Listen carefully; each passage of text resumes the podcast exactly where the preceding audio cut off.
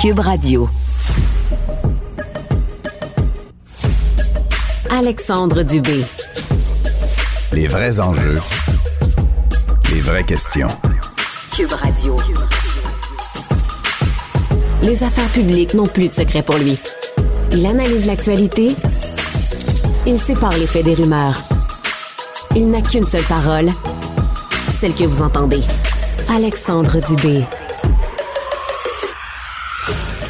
Mardi 23 août, bonjour tout le monde, j'espère que vous allez bien en ce petit mardi plutôt pluvieux. hein. Je suis venu à pied, j'ai de chance que j'avais un bon, un bon parapluie. Et euh, mine de rien, plus la semaine avance, plus le déclenchement de la campagne électorale au Québec est imminent. On sait qu'avec des élections à date fixe, le 3 octobre prochain, avec une campagne d'à peu près une trentaine de jours, la date qui est entourée au calendrier, c'est dimanche. Et comme il ne me reste que trois émissions à la programmation d'été, je me suis dit, je vais me gâter. Je vais me gâter, je vais inviter euh, mon ancien professeur à l'Université d'Ottawa, Luc Dupont, qui est professeur au département de communication de l'Université d'Ottawa, pour parler un petit peu des différents chefs sur le plan des communications, leurs forces, leurs faiblesses, mais aussi les slogans. Luc Dupont, bonjour. Bonjour Alexandre, c'est un plaisir de te parler ce matin. Ah ben là, c'est un plaisir partagé, mon, mon cher. Euh, tu suis comme moi avec intérêt, bien sûr, euh, la politique et la pré-campagne. Des fois, on a l'impression, hein, Luc, d'être pratiquement déjà en, campagne, à le nombre d'annonces qu'on fait tous les jours euh, dans tous les partis. Oui, c'est la beauté d'une euh, élection à date fixe, hein? c'est qu'on sait un petit peu ce qui s'en vient et puis ça permet de s'ajuster euh, dans dans les circonstances. Évidemment, moi je le regarde toujours à travers la lorgnette de la communication politique, du marketing politique. Euh, J'ai souvenir d'ailleurs de, de toi, Alexandre, dans le cours, en train de prendre des notes quand on se parlait de, de culture populaire. J'ai gardé un magnifique souvenir de toi. Je Ah, le précise. là. On- Mais, mais effectivement, la beauté de ces campagnes-là, c'est qu'elles sont essentiellement des opérations de marketing politique, pour le meilleur et pour le pire. Alors, c'est les slogans, c'est les campagnes publicitaires. Euh, D'ailleurs, quand on, on cherche la, on cherche à mettre le doigt sur les investissements ou les dépenses les plus importantes dans une campagne électorale, c'est pas les déplacements, c'est le placement publicitaire, c'est c'est la, la publicité. Euh, et au-delà de ça, ben évidemment, on est toujours dans le domaine de l'image. Alors, on a une fricassée, j'aurais le goût de dire, hein, sur le plan du marketing politique qui est fascinant. hein. Ouais. C'est la pub, c'est les chefs, c'est les slogans. Euh, et c'est aussi les incidents, parce que euh, je rappelle que la campagne va être, somme toute, relativement courte. Normalement, la CAQ devrait passer facilement, mais la beauté d'une campagne comme celle-là, c'est que si tu dérailles au début, très difficile par après de, de, de reprendre le contrôle. Euh, Et c'est pour ça que du côté de la CAQ, ce que je m'attends, somme toute, là, si on avait à brosser un peu Oui. la, la stratégie de chacun des partis, euh, ça risque de ressembler beaucoup à la stratégie qu'avait utilisée M. Ford en Ontario. Alors, lui, il sait qu'il est en avance. Il se dit, il faut que je fasse, je, je pose le moins de gestes possible. Il faut que je fasse très attention. À la limite, je peux même m'absenter de rencontres euh, que d'autres qualifieraient d'incontournables. Ça pourrait s'appeler des débats. Et, euh, et donc, ben, à la fin, euh, tu évites ce, ce problème-là. Alors, la beauté de la CAQ, on est quelque part au milieu. Hein? C'est, c'est, c'est, c'est ça le, Ouais. le, le- Et dis-moi, Luc, est-ce que c'est un peu pour ça aussi qu'on est allé dans cette direction-là concernant le slogan? Continuons. Euh, c'est assez simple. On, on, fera un clin d'œil en disant est-ce qu'on a été inspiré de Justin Trudeau, qui aime beaucoup ça, lui, continuer? Puis il rappelle souvent, là, tu sais, continuer, travailler fort, ça aurait pu être une autre alternative, mais continuons. Qu'est-ce que ça t'inspire pour le slogan de la CAQ, Luc? Ben, une chose, il y a un petit danger ici, c'est que avec un slogan comme celui-là, on pourrait être tenté de d'exposer son bilan pour gagner la prochaine élection. Or, la recherche a montré que généralement, peu importe ton niveau de, qualité de compétence, si tu réfères au bilan dans une campagne électorale, tu remportes rarement la dite campagne. Alors, il, doit arriver avec des nouvelles choses. Puis évidemment, la question que les autres vont poser tôt ou tard, c'est mais pourquoi vous l'avez pas fait avant? Alors, vois-tu, c'est un petit peu, dans son cas, à lui, le, le défi qu'il a. Et il faut reconnaître aussi que sur le plan strictement communicationnel, euh, à gauche comme à droite, je pense à M. Duhem comme je pense euh, également à Gabriel Nadeau-Dubois, on a affaire à des gens qui s'expriment franchement là, de façon impeccable. Oui, et ça, ça va être intéressant d'ailleurs dans les débats. On y viendra dans un instant. Pour ce qui est du Parti libéral du Québec, ben là, votez vrai, vrais enjeux, vraies solutions. On y va avec des affirmations. là. Oui, et ce qui est assez étonnant ici, c'est qu'on a deux partis qui ont joué la carte du vrai. Ben oui, les deux vieux Euh, partis. Effectivement. D'ailleurs, si on avait identifié ou pointé du doigt les, les slogans moins bons, je pense que curieusement, ce sont les partis d'expérience qui sont arrivés euh, avec ça. Et dans le cas du Parti libéral, ben, il est un peu long, le, slogan. Et l'autre problème, c'est que quand tu me parles de vrai, ben, euh, immanquablement, je vais te parler de, de l'héritage du Parti libéral. Mmh, mmh. Et c'est là où ça devient un petit peu plus, euh, un petit peu plus difficile de ce côté-ci. Historiquement, on avait deux segments. On parlait à deux groupes de personnes. On parlait aux anglophones, on le fait toujours aujourd'hui, mais on parlait aussi, souviens-toi, Alexandre, des gens d'affaires. Ah Et c'était comme ça qu'on réussissait toujours à percer du côté de l'électorat francophone, parce qu'on avait, donc on parlait aux gens d'affaires, qui soient d'ailleurs peu importe, francophones, anglophones, issus de communautés culturelles.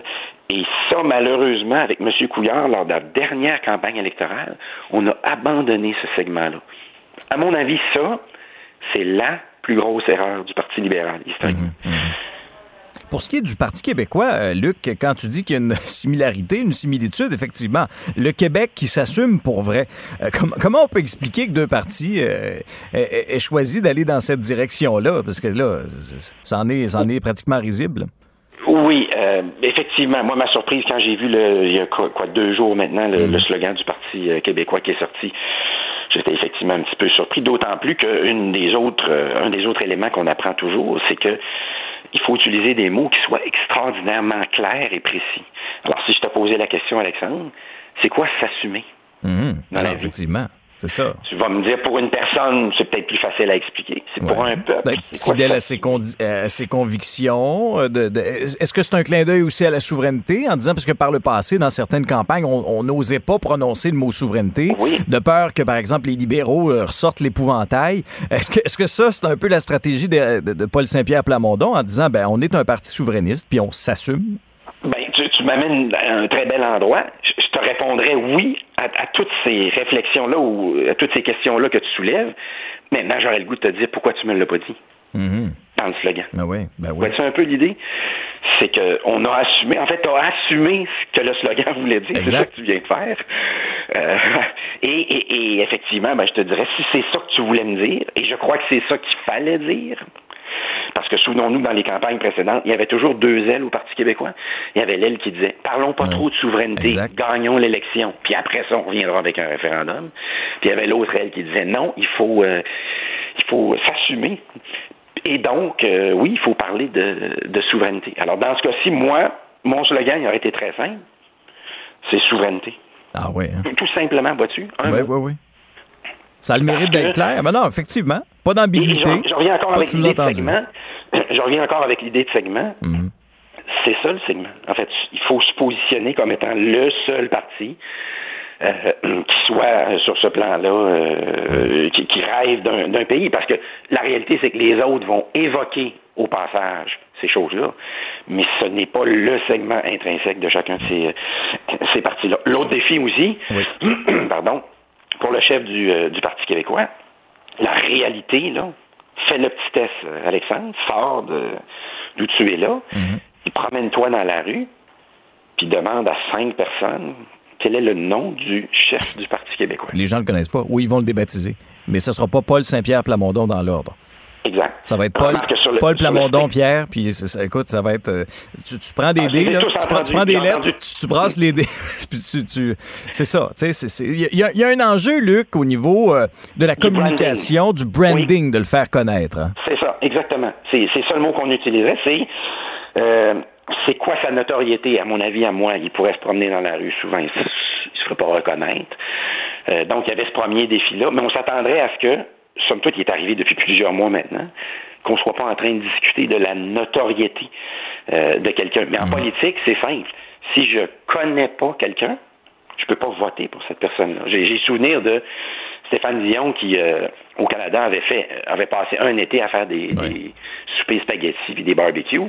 On lui avait demandé, mais pourquoi tu fais ça? Parce qu'évidemment, visiblement, c'est pas quelque chose qu'il appréciait. Mais on s'est aperçu que je n'étais pas connu. Les gens ne me connaissent pas. Ah ouais.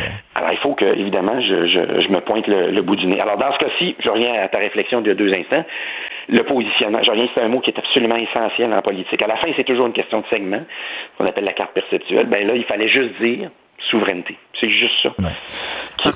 Parce, que la souveraineté, il y en a d'autres qui l'évoquent, c'est le cas de Québec solidaire. Euh, est-ce, est-ce que c'est une des campagnes les, plus peut-être euh, audacieuses, au niveau de l'image, euh, de, la façon bon, que Gabriel Nadeau-Dubois, que Manon, Passé sont, Manon Massé sont positionnés sur, sur les affiches, et au niveau du slogan, il y a comme une espèce de jeu de mots, changer d'air, pas l'air ambiant, mais l'air dans lequel on...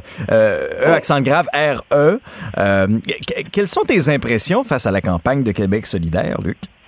Slogan que j'aime beaucoup. En fait, je te dirais que les deux slogans que j'apprécie le plus, c'est celui-là et c'est libre chez nous. Oui. Euh, alors, dans, les, euh, dans, le premier cas, euh, effectivement, un jeu de mots. En même temps, une façon fort originale de promettre du changement. Est-ce que promettre du changement dans une campagne électorale, c'est original? Non. D'ailleurs, le slogan de Barack Obama, c'était Change. Mm-hmm. Donc, c'est rien de nouveau. Et des campagnes qui promettent le changement, il y en a il y, a, toujours au moins un parti qui fait ce type de promesse-là dans, dans, le cadre d'une campagne électorale. Mais la beauté ici, c'est de le présenter de façon, d'une façon qui soit très originale et changer d'air aussi de cette façon-là. Ben, c'est le positionnement écologique, environnemental. Exact. du parti. Euh, d'ailleurs, encore ce matin, je me réveillais, j'ai un petit coup d'œil sur les nouvelles de, politiques euh, du jour, les, les, les, annonces. On sent bien que dans le cas de, Québec solidaire, on va travailler très, très fort euh, de ce côté-là, en n'oubliant pas cependant que si tout le monde parle d'environnement, c'est comme si personne n'en parlait. Sur le plan, je précise toujours, du marketing. Mhm. À la fin, le but du jeu, c'est de se démarquer. Qu'est-ce que tu es capable de me raconter qui va contribuer à te différencier euh, de tes concurrents. Ouais. Et tu faisais référence au, euh, au, slogan du Parti conservateur du Québec, qui est comme un peu le joker là, dans cette euh, campagne électorale-là. Hâte de voir où ils vont se positionner en termes d'appui. Mais libre chez nous, c'est un, clin d'œil, bien sûr, à Jean Lesage. Et, c'est un clin d'œil aussi à toute la liberté que, bon, que par la force des choses, on n'a pas eu pendant la pandémie avec les contraintes sanitaires ou quoi que ce soit. On sait que c'est un, un bouton sur lequel Éric Duhem a l'intention de peser. Là. Oui, et, à la limite, là, si tu fermes les yeux, ça pourrait être le slogan du Parti québécois. Ah, intéressant ça. Alors, sur ce plan-là, évidemment, on me dira non, ils utilisent le mot libre, qui est un, mot qui est associé à, ce segment-là. Hein. Liberté, d'ailleurs, c'est souvent le cri de ralliement du Parti euh, conservateur. Et ici, ben, M. Duhem, son grand avantage, c'est que contrairement, en fait, au, chef du Parti québécois, on est dans des eaux complètement opposées ici, c'est que c'est un, homme de médias. Il ah, a passé sa vie tantôt à réfléchir sur le plan stratégique des uh-huh. campagnes électorales. Et tantôt, ben, il a été collaborateur, euh, il, était interviewé ou il était animateur aussi. Il a travaillé très longtemps en 93, FM C'est un habile communicateur. Il est mm-hmm. extrêmement habile et je l'ai vu à quelques reprises dans des entrevues un peu serrées où on lui posait des questions un peu euh, où la, marge de manœuvre, le corridor, le, mur de chaque côté est pas mal collé sur les épaules, et il réussissait toujours à, à se Dans son cas à lui, la campagne, c'est le débat des chefs. Exact. Et euh, tout est possible à, ce moment-là, parce qu'il y aura lui, il y aura, j'imagine, est-ce que c'est Gabriel Nadeau-Dubois qui fera le, le débat? Je pense que oui. Massé? Oui, je pense que, je pense que c'est GND, sauf erreur, oui. Et euh, dans son cas, lui, ben, le défi durant la campagne, c'est qu'il a été beaucoup associé à vaccin. Il faut qu'il aille plus loin que ça. Mhm. Alors, il faut qu'il il, faut qu'il nous arrive avec une série de, de promesses. Euh, je sais qu'il a déjà publié un certain nombre de choses euh, à, à, cet égard-là. Et visiblement, il n'aura pas peur de faire des choses que d'autres ne feraient peut-être pas initialement. Alors, celui que j'entends, évidemment, c'est de dire si je suis élu, je vais baisser les impôts. Quelques jours auparavant, la CAQ avait dit il n'est pas question de baisser les impôts. Puis quelques jours plus tard, on a envoyé un ministre en disant Ah, savez-vous quoi, finalement, on va probablement baisser les impôts. C'est une promesse qu'on vous fait aussi. Alors, sur ce plan-là, c'est celui qui mêle les cartes. Ouais. Il y avait une belle marge de manœuvre dans le budget qui est apparue euh, soudainement pour le ministre Girard. En conclusion, Luc, et, ce sera notamment très intéressant à surveiller lors du face-à-face -à, TVA, qui est un vraiment un point incontournable de, toute campagne. Euh, sur le plan de la communication, les chefs ont des points forts, mais ont des faiblesses également. Qu'est-ce que tu vas surveiller en rafale chez chacun d'eux? Ben, du côté du, euh, du Parti québécois, il faut asseoir le positionnement parce que dans ce cas-ci, on ne on, s'est pas assumé jusqu'au bout. Il fallait, il fallait le dire carrément. Si c'est ça qu'on va faire, on le dit. Dans le cas de la CAC, ben, j'imagine qu'on va jouer la campagne de façon euh, très très serrée. On va louvoyer, c'est-à-dire qu'on sera pas, euh, on va essayer d'éviter les, les problèmes parce qu'on devine aussi qu'on est dans ce qu'on appelle communément une course de chevaux. Et historiquement, les médias aiment beaucoup les courses de chevaux serrées. On, aime que ce mhm. soit un peu serré. Ben Alors, dans, dans ce cas-ci, ça ne l'est pas. Au moment où on se parle, euh, à tout le moins. Euh, du côté du Parti libéral, ben c'est tout le passé, l'héritage du Parti libéral. Le, défi, c'est de faire fi de ça et de dire on est le nouveau Parti libéral, euh, nouveau et amélioré. dans le cas de Québec solidaire, ben c'est et, aussi de, et aussi du Parti conservateur, mais c'est ça de présenter ces, ces deux options-là comme des options qui soient viables, euh, qui soit euh, d'ailleurs intéressant pour, euh, pour, pour l'électeur. Parce qu'évidemment, quand vous êtes dans les franges à gauche et à droite, nécessairement, il y, a, il y a une certaine suspicion de la part de, de l'électorat. Luc, j'ai eu l'impression pendant quelques minutes de revenir en arrière et, et, de revivre mes belles années à l'Université d'Ottawa. Merci beaucoup. On refera ça. Salut, bonjour cet automne. C'est un plaisir, Alexandre. Salut, Luc. à très bientôt, mon ami. Vous venez de vous connecter en direct sur Cube Radio? Pas de stress. Tout ce que vous venez d'entendre est disponible sur l'application Cube ou le site cube.ca. Philippe Laurent Bachelier en sciences politiques et en philosophie à l'Université de Montréal. Bonjour Philippe. Bonjour. Alors, revenons sur le, le débat des chefs organisé par l'Institut du Nouveau Monde. Oui, ben, c'était euh, co-organisé par l'Institut du Nouveau Monde et Le Devoir. Euh, c'était à l'Université Concordia vendredi dernier. Et j'y suis allé pour assister. Euh, ce qu'il faut savoir, c'est que tous les chefs des principaux partis étaient là, sauf François Legault, qui aurait décliné l'invitation pour des raisons qui nous sont inconnues. Et donc, les, comment ça fonctionnait le, débat? En fait, c'est pas vraiment un débat, c'était plus une question qui était posée à un, chef, puis là, on passait à un autre chef sur une autre question. Donc, déjà au départ, on refuse la confrontation, on veut pas vraiment de discussion entre les chefs. C'est plus comme chaque chef présente ses idées, si on veut. Et puis, c'était des questions euh, qui étaient déjà choisies à l'avance. Ben, peut-être pas choisies à l'avance, mais c'était des, des, questions du public. C'était euh, c'était surtout des jeunes qui étaient là. Donc, des questions des jeunes qui ont été euh, collectées en ligne. Et donc, c'est surtout des questions sur l'environnement, le logement, l'économie, des choses comme plus social économiques, si on mm-hmm. veut. Et donc, j'ai fait un petit topo euh, des différents chefs. J'essaie de, de, de, montrer leur qualité et leurs défauts au cours de ce débat. Euh, tout d'abord, Gabriel Nadeau-Dubois, donc chef de Québec solidaire, euh, je l'ai trouvé quand même assez solide. Euh, il y a des thèmes qui sont très en vogue chez les jeunes, chez euh, toutes sortes de... C'est des thèmes qui sont en vogue comme l'antiracisme, l'environnement, les autochtones. Là-dedans, il est totalement en phase avec l'esprit du temps, c'est-à-dire qui est comme plus, qui est comme plus à gauche, si on veut, mm-hmm. qui est plus radio-canadien. Donc, il y a beaucoup là-dedans, mais on le voit un peu dans la vie de tous les jours. Mais euh, après, c'est donc il était très solide là-dessus. Donc, euh, c'est typique de Québec solidaire. Mais après, il y a aussi son côté démagogue. C'est-à-dire que ça se voit qu'il ne dit pas... C'est comme... C'est vraiment de... on est vraiment dans l'image, là. Il sait qu'il emploie des formules et des, euh, des raccourcis intellectuels qui sont juste là pour tromper les gens. Je, ça fait longtemps que je le trouve, je le trouve démagogue, mais je le trouvais quand même encore cette soirée-là. Oui, parce que souvent, il va faire, il va souvent présenter des images qu'on sait, si on connaît un peu l'actualité, on sait qu'il y a quand même, c'est pas tout à fait vrai, il y a des nuances à faire, il y a quand même, donc il sait comment, comme présenter les choses pour frapper l'imaginaire, mais quand on creuse un peu, on sait que c'est pas vrai, là, comme, comme tel. Le sens de la clip. Oui, c'est ça. si je résume un peu, là. Mais l'affaire, c'est que ça manque d'honnêteté aussi.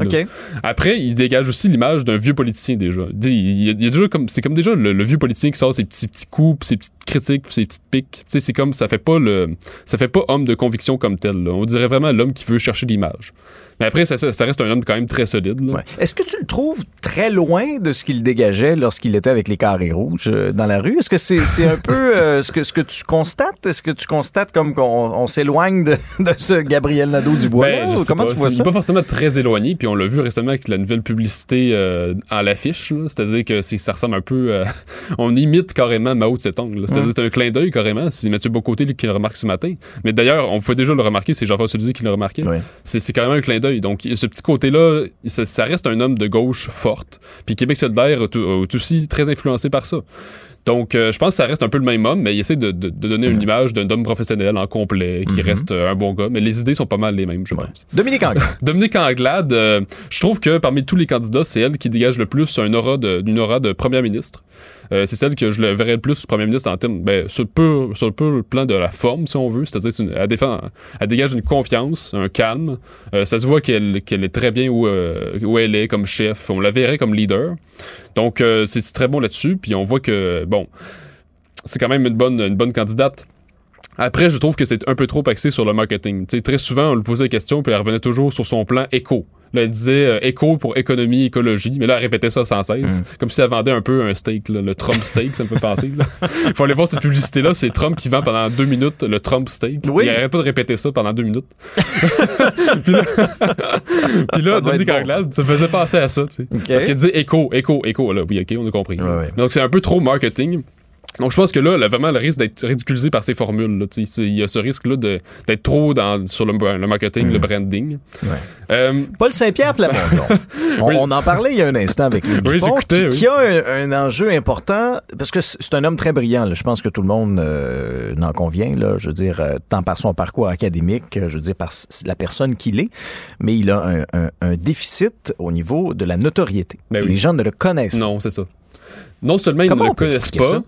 Ben comment on peut expliquer ça? C'est parce que c'est pas euh, c'est pas un homme des médias, c'est pas euh, tu sais, c'est- puis il est sorti, il est arrivé au Parti québécois avant c'était un orphelin politique, c'était pas euh, le, le grand militant de- depuis 30 ans, euh, tu sais. c'est comme c'est- donc c'est il est nouveau Mhm. de un puis l'un de ses défauts que j'ai encore remarqué mais il a l'air de, de peu s'améliorer quand même, c'est qu'il dégage pas une stature comme un Jacques Parizeau ou un Lucien Bouchard. Tu sais quand on voyait ces hommes-là, ça ça suscitait la crainte et le respect. si on Ok. veut. Tu sais, Quand on les voit tout de suite, il y a quelque chose de, de fort dans la l'ambiance change dans Mhm. la salle. là.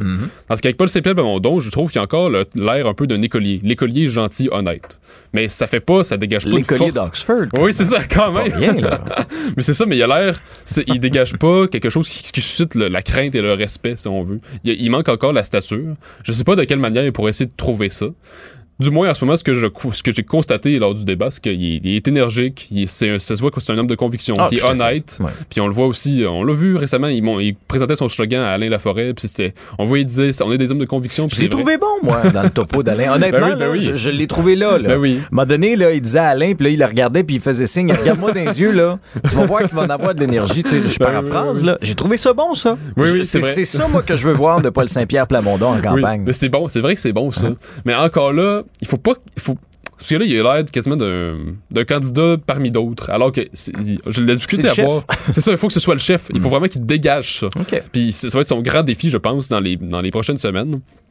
Euh, après, enfin, il y avait Éric Éric Duhem. Duhem, oui. Et non le moindre. Mais Eric Duhem, je trouve qu'il a quand même, c'est très bien débrouillé. Parce que là, il est pas en terrain ami, il est à Montréal. Puis là, c'est. euh, donc là, on aurait pu penser qu'Éric Duhem aurait joué un peu euh, le libertarien, euh, anti-vaccin, anti-mesure, euh, qui aurait pu jouer un peu le populiste comme ça. Alors qu'il montrait au contraire une image d'un homme très calme, euh, intelligent, nuancé. Mais Éric Duhem est très, très habile pour faire ça. Ouais, je fais une oui. petite parenthèse dans ton commentaire. S'il s'adresse, par exemple, à ses partisans comme il l'a fait à Québec en Mhm. fin de semaine, il va avoir un certain discours. Si on l'a, nous, en entrevue, où je l'écoutais à certains endroits, ah ben là, il est plus nuancé, il est plus, tu sais, as-tu remarqué la même chose? C'est un homme- C'est que- c'est Ouais, un ouais. homme quand même qui, qui, qui est habile de louvoyer un peu, Ah tout oui. dépendant qui il a à l'intérieur, devant lui. Là. Oui, oui, mais ça fait un peu penser à Thomas Mulcair qui disait au Canada anglais euh, on est pro-pétrole, puis qu'il allait au Québec, on disait c'est fini le pétrole. mais c'est ça, un bon politicien, c'est sa capacité à faire le caméléon un peu. là. Ouais. Donc, Eric Duhem a cette capacité-là d'être assez intelligent pour se dire bon, je suis à Montréal, donc je vais faire un peu, euh, je vais parler plus économie, écologie en même temps. Donc, il est bon pour, euh, il est bon pour ça, puis ça reste un homme nuancé. Après, je pense sa grande erreur, ben, c'est que il, il- il met complètement de côté les questions identitaires. Il va rester le libertarien qui dit, moi, je pense au, à l'ini- à l'iniquité entre les générations, des sujets comme ça. C'est des vrais sujets. Puis il, il peut avoir des positions intelligentes ou qui peuvent du moins faire brasser les idées un peu. Mais il, il met complètement de côté les questions identitaires parce qu'il y a ce côté pragmatique qui, qui se dit bon ben tout ça c'est un peu euh, c'est c'est du vent, c'est une- du pétage de nuages. Je pense que c'est un risque mal calculé qui essaie de chercher un peu le vote anglophone, allophone, qui, qui n'aime pas les questions identitaires. Oui, mais ben, on l'a vu qu'il y, a- il y a un peu le vote anglophone qui, Ouais, oui. qui lui tourne autour. Là. Cela dit, il n'y aura pas Westmont demain matin. là. C'est un- ça va être, comme on dit, un long shot. C'est ça. Même si tu t'en vas gruger des, des votes chez les, chez les rouges, les libéraux, il n'en demeure pas moins que les bastions rouges vont rester rouges. Là. Même si tu essaies d'un peu gruger les voix, ça, ça restera rouge. Donc c'est pour ça que je dis que c'est un risque, c'est un calcul, c'est un mauvais calcul si on veut. Ouais. Est-ce Euh, que- est-ce que c'est une erreur de François Legault euh, de ne pas participer à cet exercice-là? Euh, après, on ne sait pas très bien quelles sont les raisons pourquoi il n'y a pas allé. Peut-être qu'il y a des raisons de santé, on n'a aucune idée.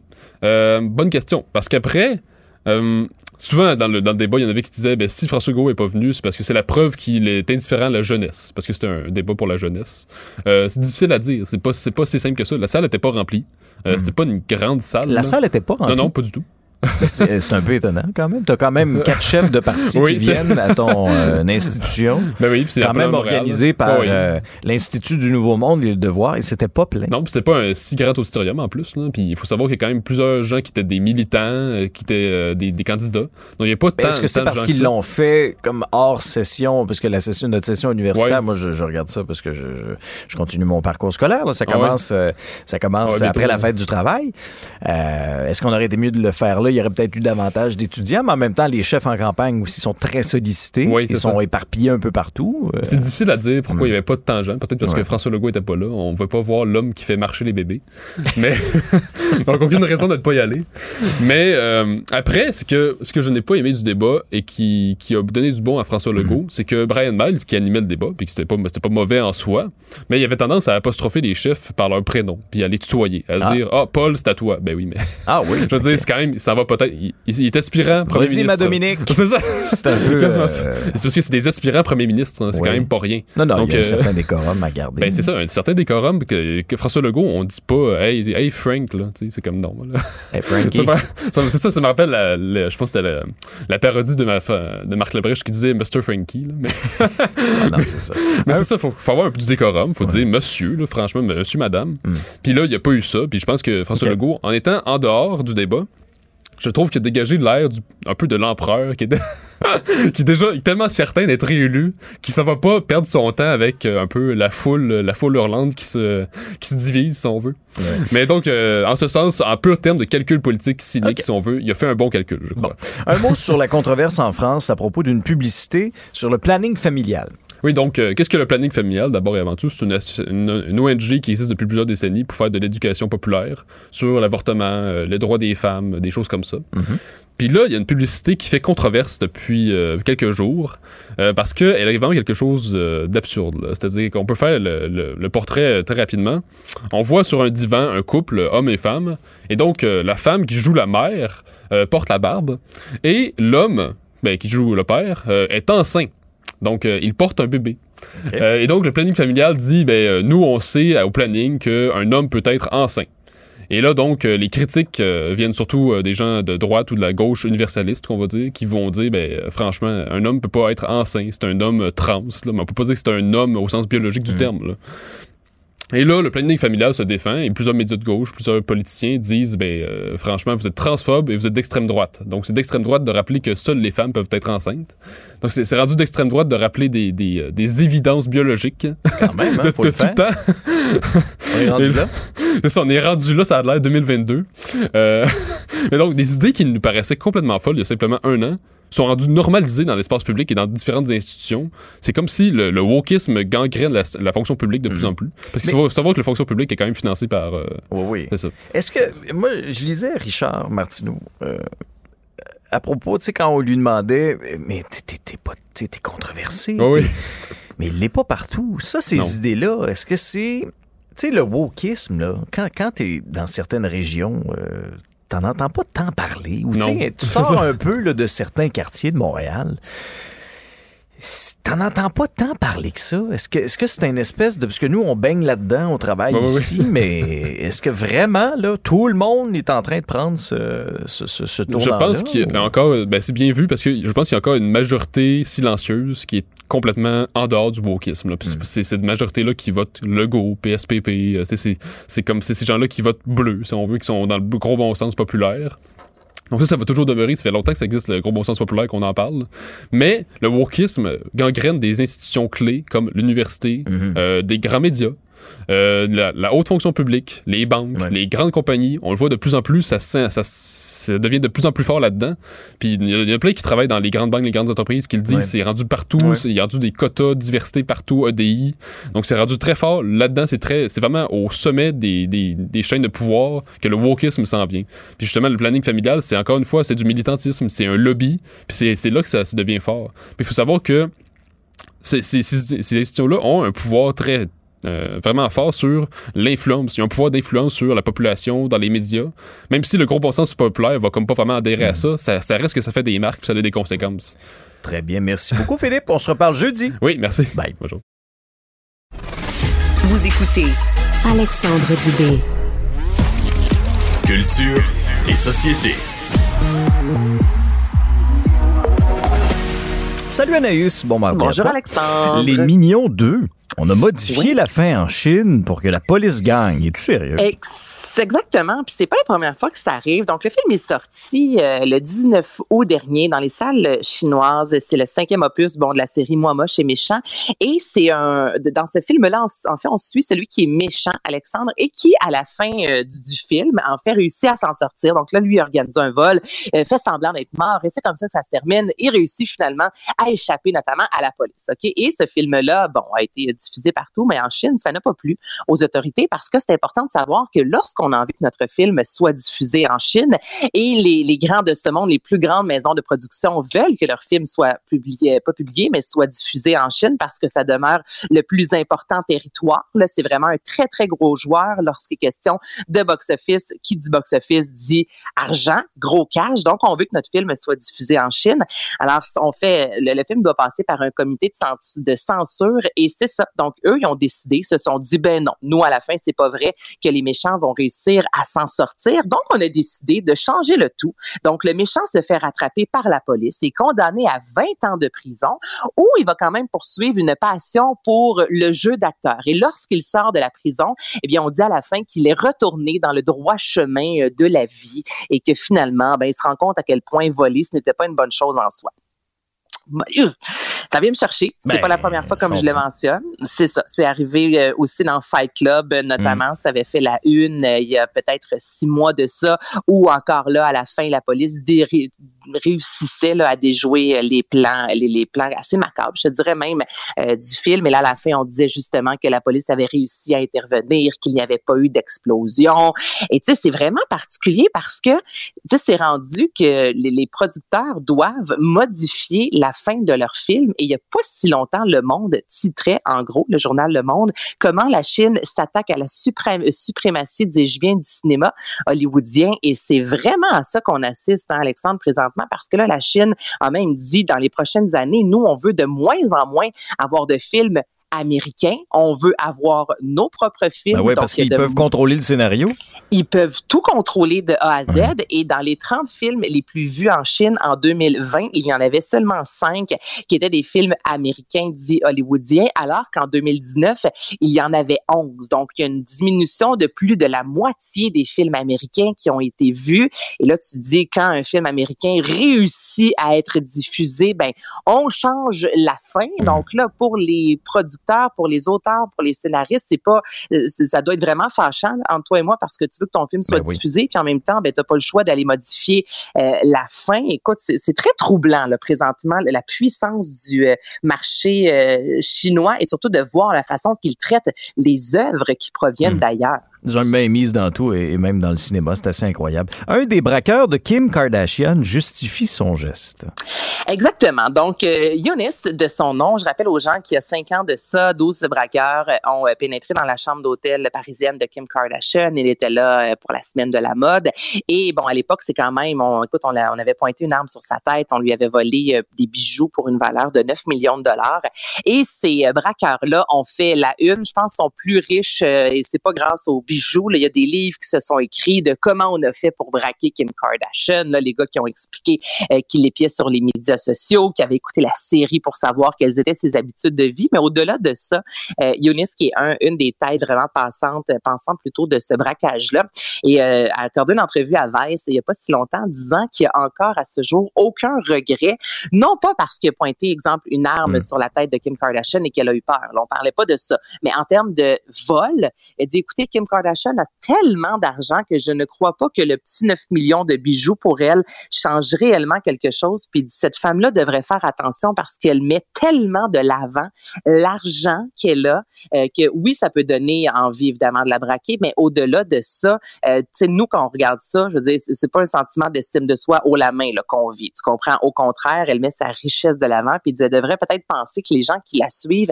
n'ont pas nécessairement, ben non pas, tout simplement, euh, les mêmes sous et par moments, ça peut euh, créer une profonde détresse. Puis on lisait encore euh, hier que Kim Kardashian, au même titre que Sylvester Stallone, se sont fait épingler pour non-restriction de l'eau en raison de la sécheresse présentement en Californie. Puis c'est juste que c'est vrai que c'est ce je m'en foutisme ben et je vous montre mon argent et sa sœur qui est Kylie Jenner, il n'y a pas si longtemps encore, elle s'est fait taper sur les doigts parce qu'il y avait une photo de elle et son conjoint Travis Scott. Et les deux sur la photo disaient bon mais on, on prend ton jet ou mon jet. Et on voyait les deux devant leur jet privé. Oui, ça va être les premiers brailler, ça va être les premiers à brailler là sur euh, la pollution puis les émissions de gaz à effet de serre, alors que ça fait, ça se rend à trois coins de rue, esprit, en jet privé, alors qu'on vient nous faire la leçon là, à nous là, parce que hey, si on a un VUS ou si on n'a pas une voiture électrique encore, hey, là là, là ces millionnaires là, puis ces milliardaires là vont nous regarder là comme si on était là, des parias. Hey. Ah non, ça n'a aucun sens. Puis il n'y a pas si longtemps encore, Kylie Jenner avait fait un,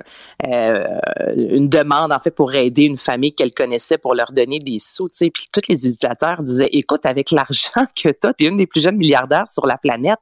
Euh, ben pour toi, le 3-4 millions, là, ça va changer la vie de bien des gens autour de toi.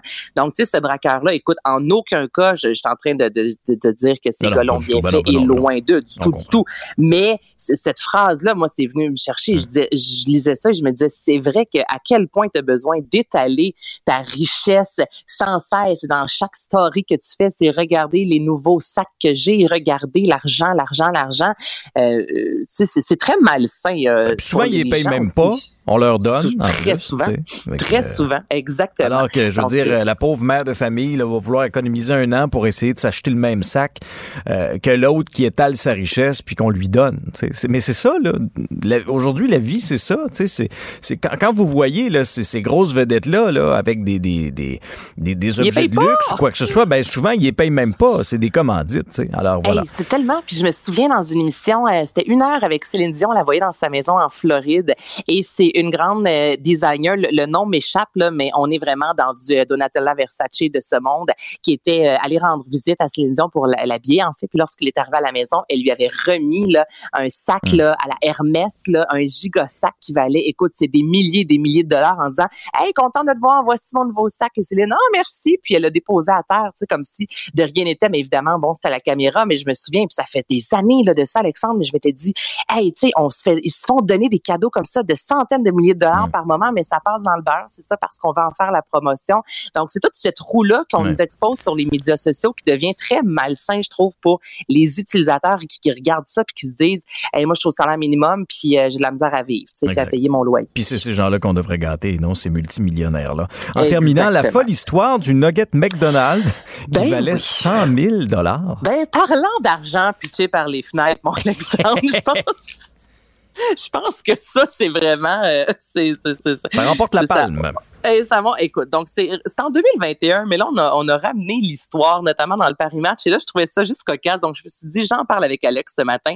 En 2021, voilà, il y a euh, Nugget, donc une croquette euh, McDonald's, qui s'est vendue sur eBay pour la modique somme de 100 000 Qu'est-ce qu'elle avait de spécial, euh, cette croquette-là? Ce qu'elle avait de spécial, c'est que ce petit bout de poulet frit ressemblait à un personnage dans un jeu vidéo, Harmonious, et la, la, la croquette ressemblait ressemblait vraiment à un des astronautes, ok, de ce jeu vidéo. Et là, si je te montre, si je peux te montrer euh, une image, là, écoute, la croquette là, puis on dirait qu'elle a deux jambes, là, effectivement. Là, c'est, c'est bien, bien drôle. Mais moi, au bout de deux secondes, je croque dans la jambe si j'en mange, puis on passe à autre chose. Mais non, là, là, les fans se sont dit, c'est l'astronaute du jeu. Et là, ce qui est encore plus particulier, c'est que les BTS, McDonald's fait souvent ça, faire appel à des personnalités pour créer un, un menu un peu plus farfelu. Donc, on avait fait appel à BTS.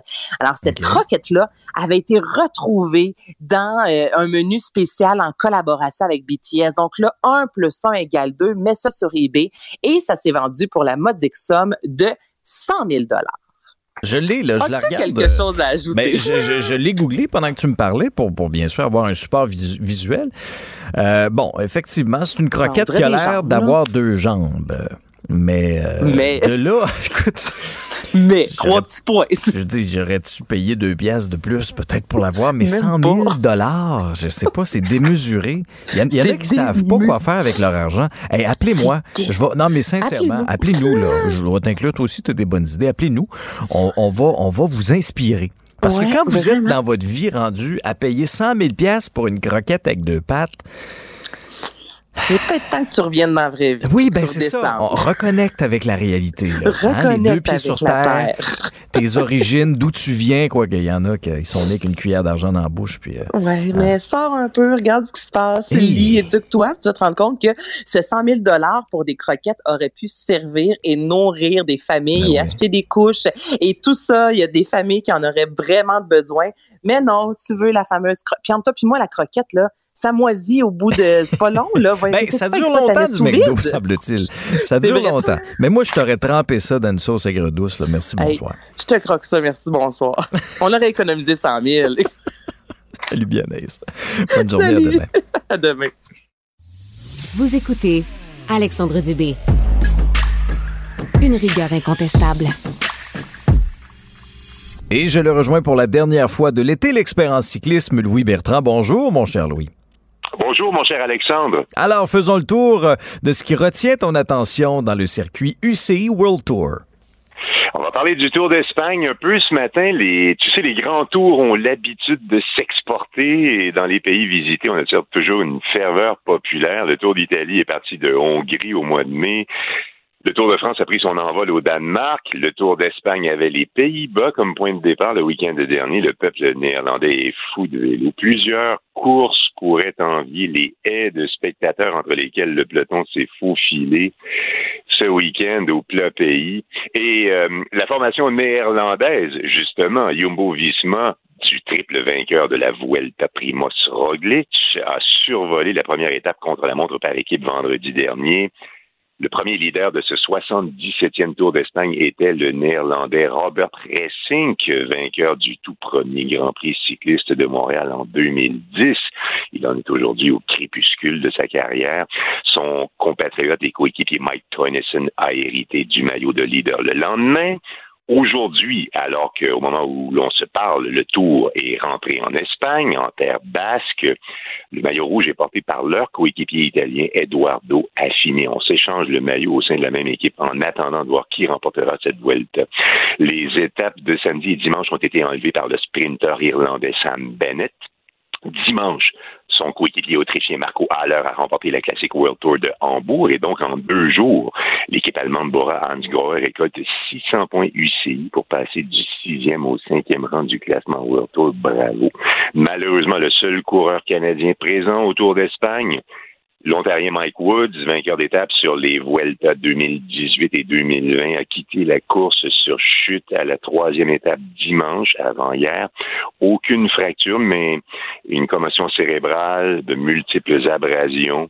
Tu sais, Alexandre, on pourrait discuter du cas Mike Woods durant des heures, mais mm-hmm. pour l'instant, je me limiterai à dire que si si cet ancien coureur à pied recordman canadien sur 3000 mètres est débarqué en World Tour à l'âge avancé de 29 ans, s'il n'est pas l'homme le plus malchanceux de l'histoire du cyclisme canadien, alors Alexandre, ton prénom n'est pas Alexandre. Mhm, mhm. Mais c'est vrai, hein, il a accumulé effectivement les malchances comme ça. C'est pourtant c'est un tout un athlète là.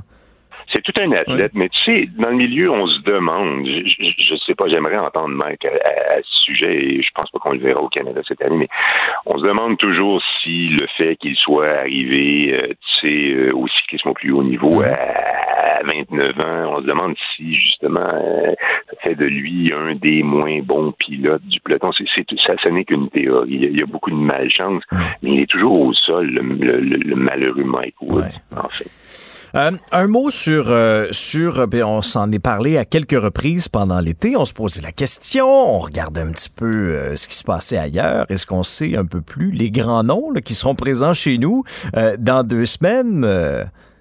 Ah, écoute, on nous fait languir. J'espérais te, dévoiler une liste complète de noms ce matin. La liste préliminaire des coureurs partants sera divulguée jeudi, mais écoute, je vais me risquer à dire, Alexandre, que le plateau n'a jamais été aussi relevé en 2022 ah sur les Grands Prix cyclistes de Québec et Montréal. Sérieusement. L'édition 2013 avait été marquante de par la présence d'Alberto Contador et de Chris Froome, mais ces deux hyper spécialistes des Grands Tours en 2013 étaient alors en fin de saison, en septembre, et s'étaient présentés chez nous sans ambition réelle. Nos épreuves World Tour inaugurées en 2010 ont désormais créé leur propre histoire. Nous en serons les 9 et 11 septembre au 11e édition à Québec et Montréal. Elles se sont forgées une excellente réputation au sein des équipes pro. Elles ont acquis du prestige. Elles sont attirantes en matière de points UCI. C'est une conversation que nous avons déjà eue. Euh, voici ce que le site Pro Cycling Stats, l'outil de référence, nous apprend en ce qui a trait à nos Grands Prix. Alors, euh, L'Australien Michael Matthews et le Belge Greg Van Avermaet, respectivement vainqueurs à Québec et Montréal en 2019, seront de retour en septembre. En outre, Matthews a réussi le doublé Québec et Montréal en 2018, quatre ans après son compatriote Simon Gerrans. Van Avermaet a également gagné à Montréal en 2016, l'année de sa consécration olympique sur route à Rio. Greg Van Avermaet est une figure emblématique des Grands Prix cyclistes de Québec et de Montréal avec sept autres podiums en plus de ces deux victoires. C'est une véritable histoire d'amour entre GVA et, le Canada. Peter Sagan, Tim Wellens, Rui Costa, trois autres hommes qui ont connu la réussite au Canada devrait être de retour en septembre, selon Pro Cycling Stats. Aussi, le vainqueur de Milan Sanremo, Jasper Stuyven, il est belge, troisième à Québec en 2018. Les numéros 1 et 2 au classement UCI World Tour, Tadej Pogacar et Wood Van Aert. Et oui, bien entendu, Hugo Hull, Guillaume Boivin et Antoine Duchesne. Tu sais, euh, Hugo va recevoir une énorme charge d'amour en septembre. Et, c'est tellement mérité, hein, Louis. Ah, pleinement, écoute, avec ce qui nous a fait vivre euh, au mois de juillet. Euh, mais tu sais, malgré tout ce qui l'attend ici, et ça va saper beaucoup d'énergie chez lui. On va s'arracher Hugo, malgré toutes les sollicitations. Il a comme défi de garder le focus sur les deux courses en espérant un autre résultat qui serait susceptible de secouer le Québec, le Canada et le cyclisme international. C'est tout ce qu'on souhaite à Hugo. Euh, attention, les blessures et la COVID sont toujours susceptibles d'apporter de mauvaises nouvelles au sujet des coureurs qu'on vient de nommer, mais jusqu'à maintenant, tout va bien. Alors, on se croise les doigts, effectivement. En conclusion, Louis, euh, rappelle-nous les dates de chaque événement à Québec, à Montréal et les diffusions également. On pourra suivre ça sur les ondes de TVA Sport.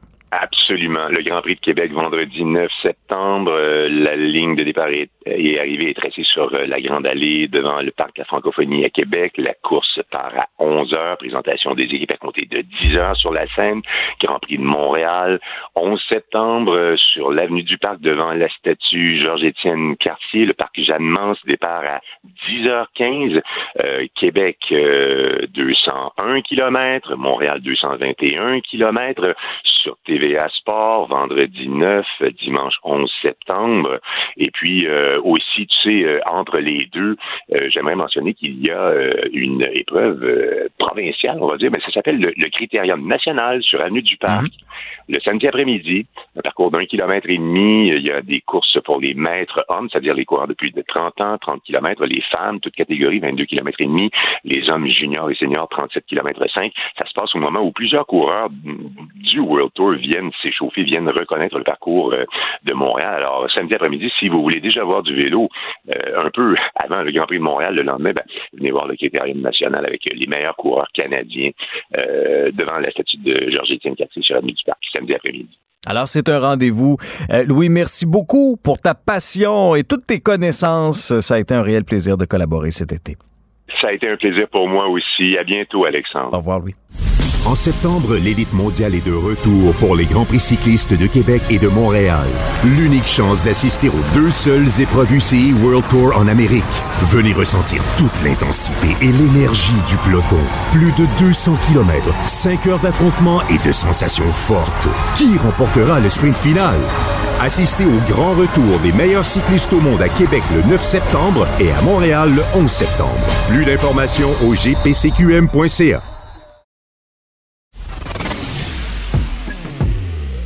Alexandre Dubé. Organisé, préparé, informé. Vous écoutez Alexandre Dubé. Si vous passez moindrement un peu de temps à l'extérieur, vous avez certainement remarqué la présence de guêpes. Et là, vous dites, ben, il me semble que c'est pire cette année. Est-ce que c'est réellement pire cette année? On va aller parler à un, un spécialiste. Samuel Genet, directeur général d'ABA Extermination. Bonjour. Salut Alexandre. Bonjour. Alors, est-ce que est-ce que c'est une simple impression qu'on a ou effectivement il y en a plus cette année des guêpes? Ben, à vrai dire, c'est un mix de circonstances. C'est qu'on a eu des belles fins de semaine, puis on a aussi eu des semaines un peu plus d'ordinaire. Donc, ils ont sorti pendant que nous, on profitait de nos barbecues et de nos cours. Puis aussi, on a décalé la saison. Le mois de mai-juin, ça n'a pas été exceptionnel cette année. Puis, euh, bon, faut se dire, les guêpes et les abeilles, là, c'est pas kilotherme. Donc, c'est un insecte qui va être énormément affecté par la chaleur. Mm. Donc, ça l'a retardé cette année. Donc, on a eu le boom tout en même temps. Alors, si ça. C'est ce qui a créé ça. Ouais, si ça a retardé, est-ce que ça veut dire que la saison va durer aussi plus longtemps en s'en venant vers l'automne? C'est bien parti. C'est bien ah parti pour hein? être franc. Là, euh, ouais, parce que pour la même date l'année passée, on, est allait vers la baisse. Puis là, bon, on est, euh, on n'a jamais été aussi haut de l'année. Donc, on s'attend à avoir un bon mois de plus. D'habitude, fin août, début septembre, déjà, ça se calme. Cette année, on s'attend à ce que ce soit début octobre là, avec euh, les chaleurs qui nous ont. début octobre quand même. Oui, ouais, plus tard dans l'année. Dans le fond, c'est les guêpes euh, européennes, là, les fameuses guêpes à papier qu'on a plus cette année. Euh, tu sais, ceux qui prennent la pulpe, là, dans le fond, de nos patios puis de nos arbres puis tout ça, puis avec la salive là, qui monte des, des, beaux petites boules en papier, mm. c'est ceux-là qu'on va avoir plus cette année. Puis elle, plus précisément qu'on a là, c'est la Dolicho Vespula là, maculée qui est noire et blanche, donc elle a un petit peu moins de jaune, puis elle fait des nids là, qui à ce temps-ci l'année sont déjà rendus gros comme des, des ballons de basketball, là, si on veut visualiser. Ah, c'est si grand donc, que ça. Euh, oui, oui, oui. Ah, ça va aller en côté exponentiel, dans le fond, là, parce que ça va avec la quantité d'œufs qu'ils ont à l'intérieur, la grosseur du nid. Donc, ils ont eu euh, amplement le temps cette année pour ça. Bon, si on s'aperçoit chez nous qu'on a un nid, c'est dangereux de s'y aventurer soi-même, là. À vrai dire qu'il y a des périodes dans l'année qui vont être pires parce que le, c'est des guêpes sociales, bien sûr, qui vont faire des nids, parce qu'il y a quand même des guêpes solitaires, des guêpes sociales. Donc, ceux qui vivent dans les nids, c'est des guêpes qui vivent en société. Donc, ils vont vouloir protéger. C'est un instinct de survie, mais pas individuel, vraiment de colonie. Donc, ils vont vouloir protéger le nid, mais surtout les naissances d'œufs. Donc, quand on est un petit peu avant les pleines lunes, après les pleines lunes, qu'on pogne des canicules, ben, c'est ça qui va faire accélérer, là. Un petit peu comme les humains, là, c'est pas timé de mois. Mhm. Donc, c'est ça qui va accélérer ou, retarder les naissances. c'est ça qui fait qu'ils vont arriver souvent tout en même temps. Et c'est pour ça, cette année, que la quantité de guêpes on va l'avoir sensiblement la même. On l'a juste tout en même temps, ah puis plus tard, mais on a beaucoup plus de piqûres, par contre, cette année, parce que les booms se font de naissance tout en même temps, puis par un hasard, un mauvais hasard pour nous, mais souvent de fin de semaine. Donc, hmm. quand on profitait de nos patios, quand on était là, quand on claque les portes, quand on utilise nos piscines, euh, même ceux qui ont des piscines à l'eau salée cette année, on a eu beaucoup, beaucoup d'appels parce que les gars vont aimer autant le sel que le sucre qui en ont besoin. Ben, c'est ça que j'allais euh, vous demander, M. Genet. Qu'est-ce qui les attire vers nous? Parce qu'on a l'impression, moi, moi c'est sûr que s'il y a un moustique ou quoi que ce soit, c'est sûr qu'il va venir me voir. C'est-tu mon sang? C'est-tu... C'est quoi? Ben, à vrai dire, c'est la, nourriture puis la protéine. Donc, il y a des gens qui vont suer plus que d'autres. qu'en partant, le côté salin là, de notre, euh, notre sueur va les attirer. Le côté protéiné, parce qu'ils vont apporter cette protéine-là. Des fois, ça va être des insectes. D'autres fois, c'est nos hamburgers. Euh, d'autres fois, c'est la fermentation de notre bière ou de notre vin. Parce que toute la, la, dans le fond, les composés volatiles qu'on a dans la bière, ça les attire. C'est des, des omnivores, là. Les fruits, les légumes, ils aiment tout mais ils vont s'approcher de notre bouffe. Donc, qu'on a échappé d'un fois sur le patio, mhm. ou la boucane, ou la senteur qu'on a. À partir de là, ils vont apporter cette protéine-là aux larves qui, eux, vont leur donner du sucre. Puis l'abeille, dans le fond, l'ouvrière, elle qui travaille pour le nid, va devenir un peu droguée là, à ce sucre-là, on va en avoir besoin. Puis là, on arrive à la période de l'année où les œufs sont en train de tout finir de naître. Donc là, ils ont, ils ont cet appétit-là envers le sucre, mais qui en ont ils n'en ont plus vraiment là, de façon régulière avec les bébés. Donc, ils vont tenter d'aller la chercher autrement. Puis quand ils sont en manque, ben, premièrement, l'agressivité va être beaucoup plus là aussi envers les humains. Ils vont être moins tolérants. Un petit peu comme nous, là, si on serait irrité parce qu'on n'a pas notre café du matin. Ouais, ouais. Un peu le même principe, là, mais avec la guêpe. Puis on fait quoi dans ce temps-là quand ça nous tourne autour? Là? Euh, On sort sa casquette, on fait des gestes, on essaie de, de l'éloigner ou au contraire, on c'est pire? Ben, à vrai dire, on peut bloquer la vue parce qu'ils voient quand même notre nourriture. Donc, si on fait juste mettre notre main tranquillement, c'est correct. Si on commence à s'agiter ou qu'on a peur, voilà le problème. Euh, les, les, les guêpes ou les abeilles vont nous envoyer des molécules hein, qui, qui proviennent de la, de la glande à venin sur nous autres. C'est des fines gouttelettes là, qui vont cibler sur la personne Ah, à oui. attaquer. Ah, là, même à guêpes distance? savent. Ben oui. Fait que dans le fond, ils envoient cette petite molécule-là. C'est pour ça, là, le Ils sont 21 bien dimanche sournois. passé, ben écoute, dimanche passé, c'était en France, là, mais ça a fait les journaux partout. Mm. Un monsieur de 51, 72 ans qui sont encore euh, à l'hôpital euh, hospitalisé, là, au-dessus de 50 piqûres chaque, Ah. en se promenant sur la piste cyclable. On se cachera pas que la, la- c'est- c'est des booms, hein. Fait que tout ça se passe en même temps. Fait qu'on va éviter de faire des, des gestes brusques, on va éviter d'avoir du linge voyant, surtout si on les aime pas, là, donc les couleurs jaunes, tout ce qui est fluo finalement ou coloré, ils vont, euh, ils vont reconnaître plus facilement Ah. ces couleurs-là. Ça va les rendre plus agressives aussi, puis là, c'est ben, si on brasse, si on brusque ça, c'est ça, ça nous aide pas. Mon petit truc maison à moi, là, Oui. parce que c'est sûr que je les aime pas plus que Ben les non, autres. On on pas est- avoir l'installation. On écoute avec attention. Good, ben, un petit, une petite bougie de citronnelle Ah. avec un petit bac là, que je mets par-dessus avec du. Moi, j'ai une machine à café expresso, donc je prends mes marques de café, là, Ouais. puis je fais, euh, je fais fumer ça. Dans le fond, ça fait Ah. une belle petite boucane qui sent bon, d'ailleurs. là. Euh, puis quand je manque de marque ou que j'ai oublié de les garder, j'utilise simplement du café moulu là, que je vais mettre sur le top. Donc, le mix de la citronnelle puis de la, la boucane du marque de café va vraiment, vraiment faire une énorme différence. J'ai un patio d'à peu près 1000 pieds carrés.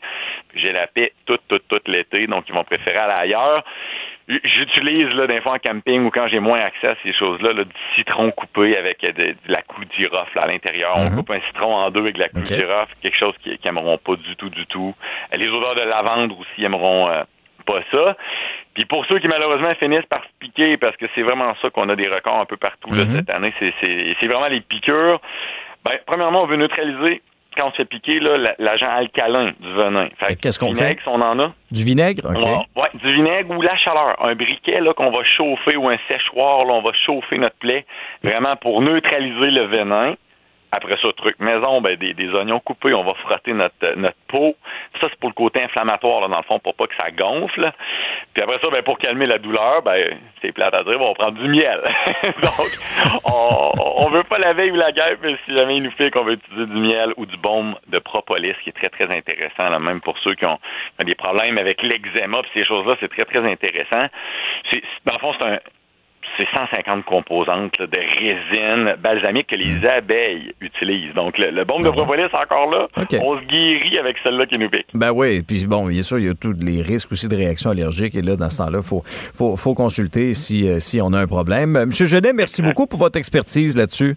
Ça fait essayer plaisir. vos trucs. il existe des, des bons traitements de désensibilisation. Oui. Là, les euh, allergologues utilisent là, 97 de moins. Donc, pour quelqu'un qui est très fragile, là, ça existe. Donc, allez faire des recherches là-dessus. Bon, c'est bon à savoir. Je vais essayer vos trucs à la campagne là, dans les prochaines semaines. Bonjour. Plaisir. Salut. Vous venez de vous connecter en direct sur Cube Radio? Pas de stress. Tout ce que vous venez d'entendre est disponible sur l'application Cube ou le site cube.ca. y a toute la question des patients qui sont sans médecin de famille. On aura beau faire quand même là, des, des- des progrès importants sur ce front-là, mais plusieurs Québécois et Québécoises n'ont toujours pas de médecin de famille. Alors là, ils se tournent vers le fameux guichet d'accès à la première ligne, le GAP. Mais dans le journal ce matin, on nous présente euh, des chiffres qui nous démontrent que d'une région à l'autre, l'efficacité varie énormément. Euh, dans les demandes traitées en l'espace de 36 heures et moins, quand on regarde ça, euh, il y a seulement 6 euh, de ces demandes-là qui sont traitées en 36 heures et moins. Dans l'Anaudière, c'est la région qui trône au sommet de ce palmarès-là. Euh, loin devant les autres régions, en Mauricie, on est à 35% Laurentide 36% et Abitibi-Témiscamingue 60% Alors, vous voyez l'écart, le gap, si vous me prêtez le mauvais jeu de mots, est très, très grand. Docteur Lynn Couture est présidente de l'Association des médecins omnipraticiens euh, dans les Laurentides et dans l'Anaudière. Bonjour, docteur Couture. Bonjour, M. Dubé. Avez-vous fait le saut en voyant ces chiffres-là? Oui, évidemment. Écoutez, on n'est pas fiers d'être les premiers. Premiers parmi les pires, c'est jamais bien bon. Alors, euh, oui, on a fait le saut. Comment vous expliquez ça? Euh, bon, alors euh, comment on explique ça? Euh, Je pense qu'il y a plusieurs raisons là pour le 6% Puis première chose, je veux pas lancer de pierre aux gens qui mm. travaillent très fort dans le réseau. Ça c'est quand même, je pense, quelque chose de majeur. Là, les gens qui sont là et qui travaillent, ils font leur possible. Mais il faut savoir que la pénurie de personnel, ça touche toutes les strates euh, économique et dans tous euh, les réseaux, là, et particulièrement en santé. Alors, il y a un problème de manque de personnel important dans le GAP et il y a aussi une défaillance du réseau téléphonique euh, dans la Nodière récemment. Est-ce que c'est complètement revenu sur, sur les rails? Je pourrais pas vous confirmer à l'heure où on se parle, mais je sais que c'était un enjeu majeur récent. Là. Alors ça, ça doit certainement contribuer là, quand le téléphone fonctionne pas. On s'entend quoi. C'est bien, bien difficile de réussir. Puis clairement, il y a problème de, personnel. Mais est-ce que, est-ce que la pénurie de personnel frappe davantage dans l'Anaudière et dans les Laurentides qu'ailleurs? Je veux dire, je pense, je regarde plus loin dans la liste, il y a quand même des régions euh, quand même euh, assez euh, de grande capacité. La capitale nationale, l'Outaouais, la Montérégie, Laval, Montréal. Est-ce que, est que l'écart est si grand que ça? Est-ce qu'il vous en manque tant que ça du personnel dans l'Anaudière et dans les Laurentides comparativement aux autres? Ben, vous savez, en fait, quand vous regardez là les sommes qui sont investies dans l'Anodière et dans Laurentide per capita pour le système de santé, notamment, c'est parmi les plus faibles au Québec. Alors, est-ce qu'effectivement, on a plus de misère dans Laurentide et dans la Nodière à avoir euh, le, bon personnel? Est-ce qu'on manque plus de médecins? Est-ce qu'on manque plus d'infirmières? Est-ce qu'on manque plus de personnel? Malheureusement, oui. Euh, il, y avait déjà, et permettez-moi de reprendre votre jeu de mots, un gap mhm. négatif là, dans, nos régions, euh, dans, dans, ces régions-là. Alors, quand en plus, ben, il faut maximiser, il faut étirer davantage, ben, c'est ça. Donc, l'élastique est déjà étiré plus qu'ailleurs. Ça fait plus mal. Puis effectivement, là, il y a des il y a, eu des régions où il y avait il y avait vu il y avait vu venir d'avance, si on peut le dire ainsi, ce qui se passait dans dans euh, le bas du fleuve, puis qui s'était euh, préparé un peu d'avance. C'est venu un peu plus tardivement dans la Nodia quand c'était vraiment là, une demande ministérielle. Alors, c'est à ce moment-là que les choses ont commencé à se mettre en place. Mais quand c'est euh, ça a été dernière minute, là. Hmm. C'était une demande, vous savez commencer, donc ça c'est bon, on le met partout, fait que demain matin je le veux. Donc euh, il y, a une organisation un peu chaotique là aussi, là, euh, et les gens ont fait ce qu'ils ont pu avec ce qu'il y avait là. Parce que c'est une promesse forte hein, du ministre de la Santé, Christian Dubé. Il tient beaucoup. Ah, écoutez, je vous dirais presque là-dessus qu'il a raison. Hmm. Euh, je pense que je c'est l'ingrédient dans la salade. Là, il faut que ça soit la pertinence parce que on n'y arrivera pas, nous autres, comme médecins de famille, à voir tout le monde. On est en pénurie et on le dit, on le répète depuis des années. Alors, euh, c'est sûr qu'on n'y arrivera pas. Donc, on dit, écoutez, il faut qu'on travaille avec nos collègues, les infirmières, les pharmaciens, les physiothérapeutes, les ergothérapeutes. Alouette, là, il faut qu'on soit capable de travailler ensemble mieux pour organiser correctement. Alors, euh, cette idée-là de, de, mettre la pertinence pour trier les patients est excellente. Ça, c'est sûr. C'est l'application actuellement, c'est l'organisation de la technique qui est problématique. Euh, dites-moi, docteur Couture, expliquez-nous brièvement euh, les étapes ou de quelle façon ça, ça comment ça se passe lorsque quelqu'un contacte le GAP. Bon. Ben, premièrement, faut que les gens, faut que les gens aient reçu leur fameuse lettre pour leur dire voici, vous pouvez maintenant appeler notre numéro de téléphone. C'était le numéro de téléphone quand vous avez un besoin. Donc, les gens appellent avec le numéro de téléphone sur leur petite feuille et là, ils disent voici, j'ai un besoin X, Y ou Z.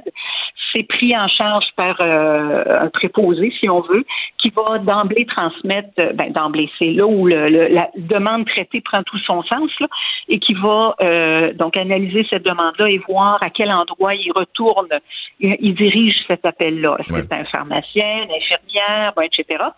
Alors, et que et si c'est un peu plus complexe, ça va être une infirmière qui va évaluer, qui là va dire OK, c'est correct, ça peut être pris en charge par tel ou tel. Donc, vous voyez qu'il peut y avoir deux ou trois là, étapes administratives à ce niveau-là. Et finalement, quand on dit oui, finalement, vous, vous devez être vu par un médecin, mais c'est à eux comme tel, c'est au GAP de prendre le rendez-vous directement via le hub, la plateforme gouvernementale. Et là, il y a un autre problème avec le hub, parce que ça non plus, c'est pas simple. Ouais. Euh, dites-moi, docteur Couture, en conclusion, est-ce que, est-ce que vous croyez, avec les effectifs qui sont en place, avec les ressources que vous avez, que la situation peut être redressée euh, de façon quand même assez rapide? Je pense qu'on a besoin euh, d'améliorer la quantité de monde qui travaille au GAP. Là. Euh, est-ce qu'on est capable de faire mieux avec ce qu'il y a? Écoutez, ça va être difficile. Je pense mhm. qu'on a clairement besoin d'augmenter les, les ressources là, euh, pour les GAP. Là. On est vraiment dans une dans un problème majeur de pénurie de personnel, ça c'est clair. Puis comme je vous disais, l'autre problème, c'est le hub, là, malheureusement, qui est pas parfait encore. Donc, nous autres, on dit voici, on a tant de plages, mais eux le voient pas. Alors, on, on les appelle, on envoie des fax. Vous voyez que le problème, si je suis pas capable de les appeler, si les fax rentrent pas, c'est un autre problème. Là. Ouais. la technologie reste problématique. Non, c'est ouais, ce qu'on voit effectivement avec les, les, systèmes informatiques parfois. Puis en bout de ligne, ben, on veut offrir un bon service aux patients. C'est clair. Docteur Couture, merci de nous avoir expliqué ça aujourd'hui. Ben, ça m'a fait plaisir. Bonne fin de journée. Bonne chance. Au revoir. Vous écoutez Alexandre Dubé, Cube Radio. Les rencontres de l'heure. Chaque heure, une nouvelle rencontre. Nouvelle rencontre. Les rencontres de l'heure. À la fin de chaque rencontre, soyez assurés que le vainqueur, ce sera vous. Cube Radio. Une radio pas comme les autres. Dominique Gagnon est président de Connect Go. Salut Dominique. Salut Alex, comment vas-tu? Ben, ça va bien toi? Ça va bien, une bonne pêche hier maintenant. On est de retour sur euh, Terre pour te parler. ben oui, écoute, non, ça avait l'air de bien aller. Effectivement, tant mieux. Tu nous en as, nous en as-tu ramené? C'est pas vrai, j'en ai, j'en ai beaucoup trop. Sincèrement, on a pêché 12 saumons. Je ne sais pas combien de livres on a, mais ça a rempli le frigo, effectivement. Ah, c'est bon à savoir. Avec la rentrée euh, également qui s'en vient, qui approche à grands pas, tu nous proposes euh, aujourd'hui, c'est intéressant, six trucs pour encourager euh, nos enfants à grandir en innovateurs. Et ton premier truc, c'est se poser des questions plutôt que d'obtenir de bonnes réponses effectivement, je trouvais ça important. Tu sais, avec la rentrée, des fois, on, on, est un peu stressé, mais on veut savoir comment on peut euh, amener nos mm. enfants à penser différemment, les, les bien les bien les stimuler définitivement. Et la première chose, c'est que j'avais lu justement cet, cet article-là euh, qui vient de l'université Harvard, qui est assez euh, connu, qui dit que oui, généralement, l'innovation peut parfois faire partie de l'ADN des gens, mais c'est vraiment une compétence qui peut et doit, selon moi, être nourrie et développée de ce côté-là.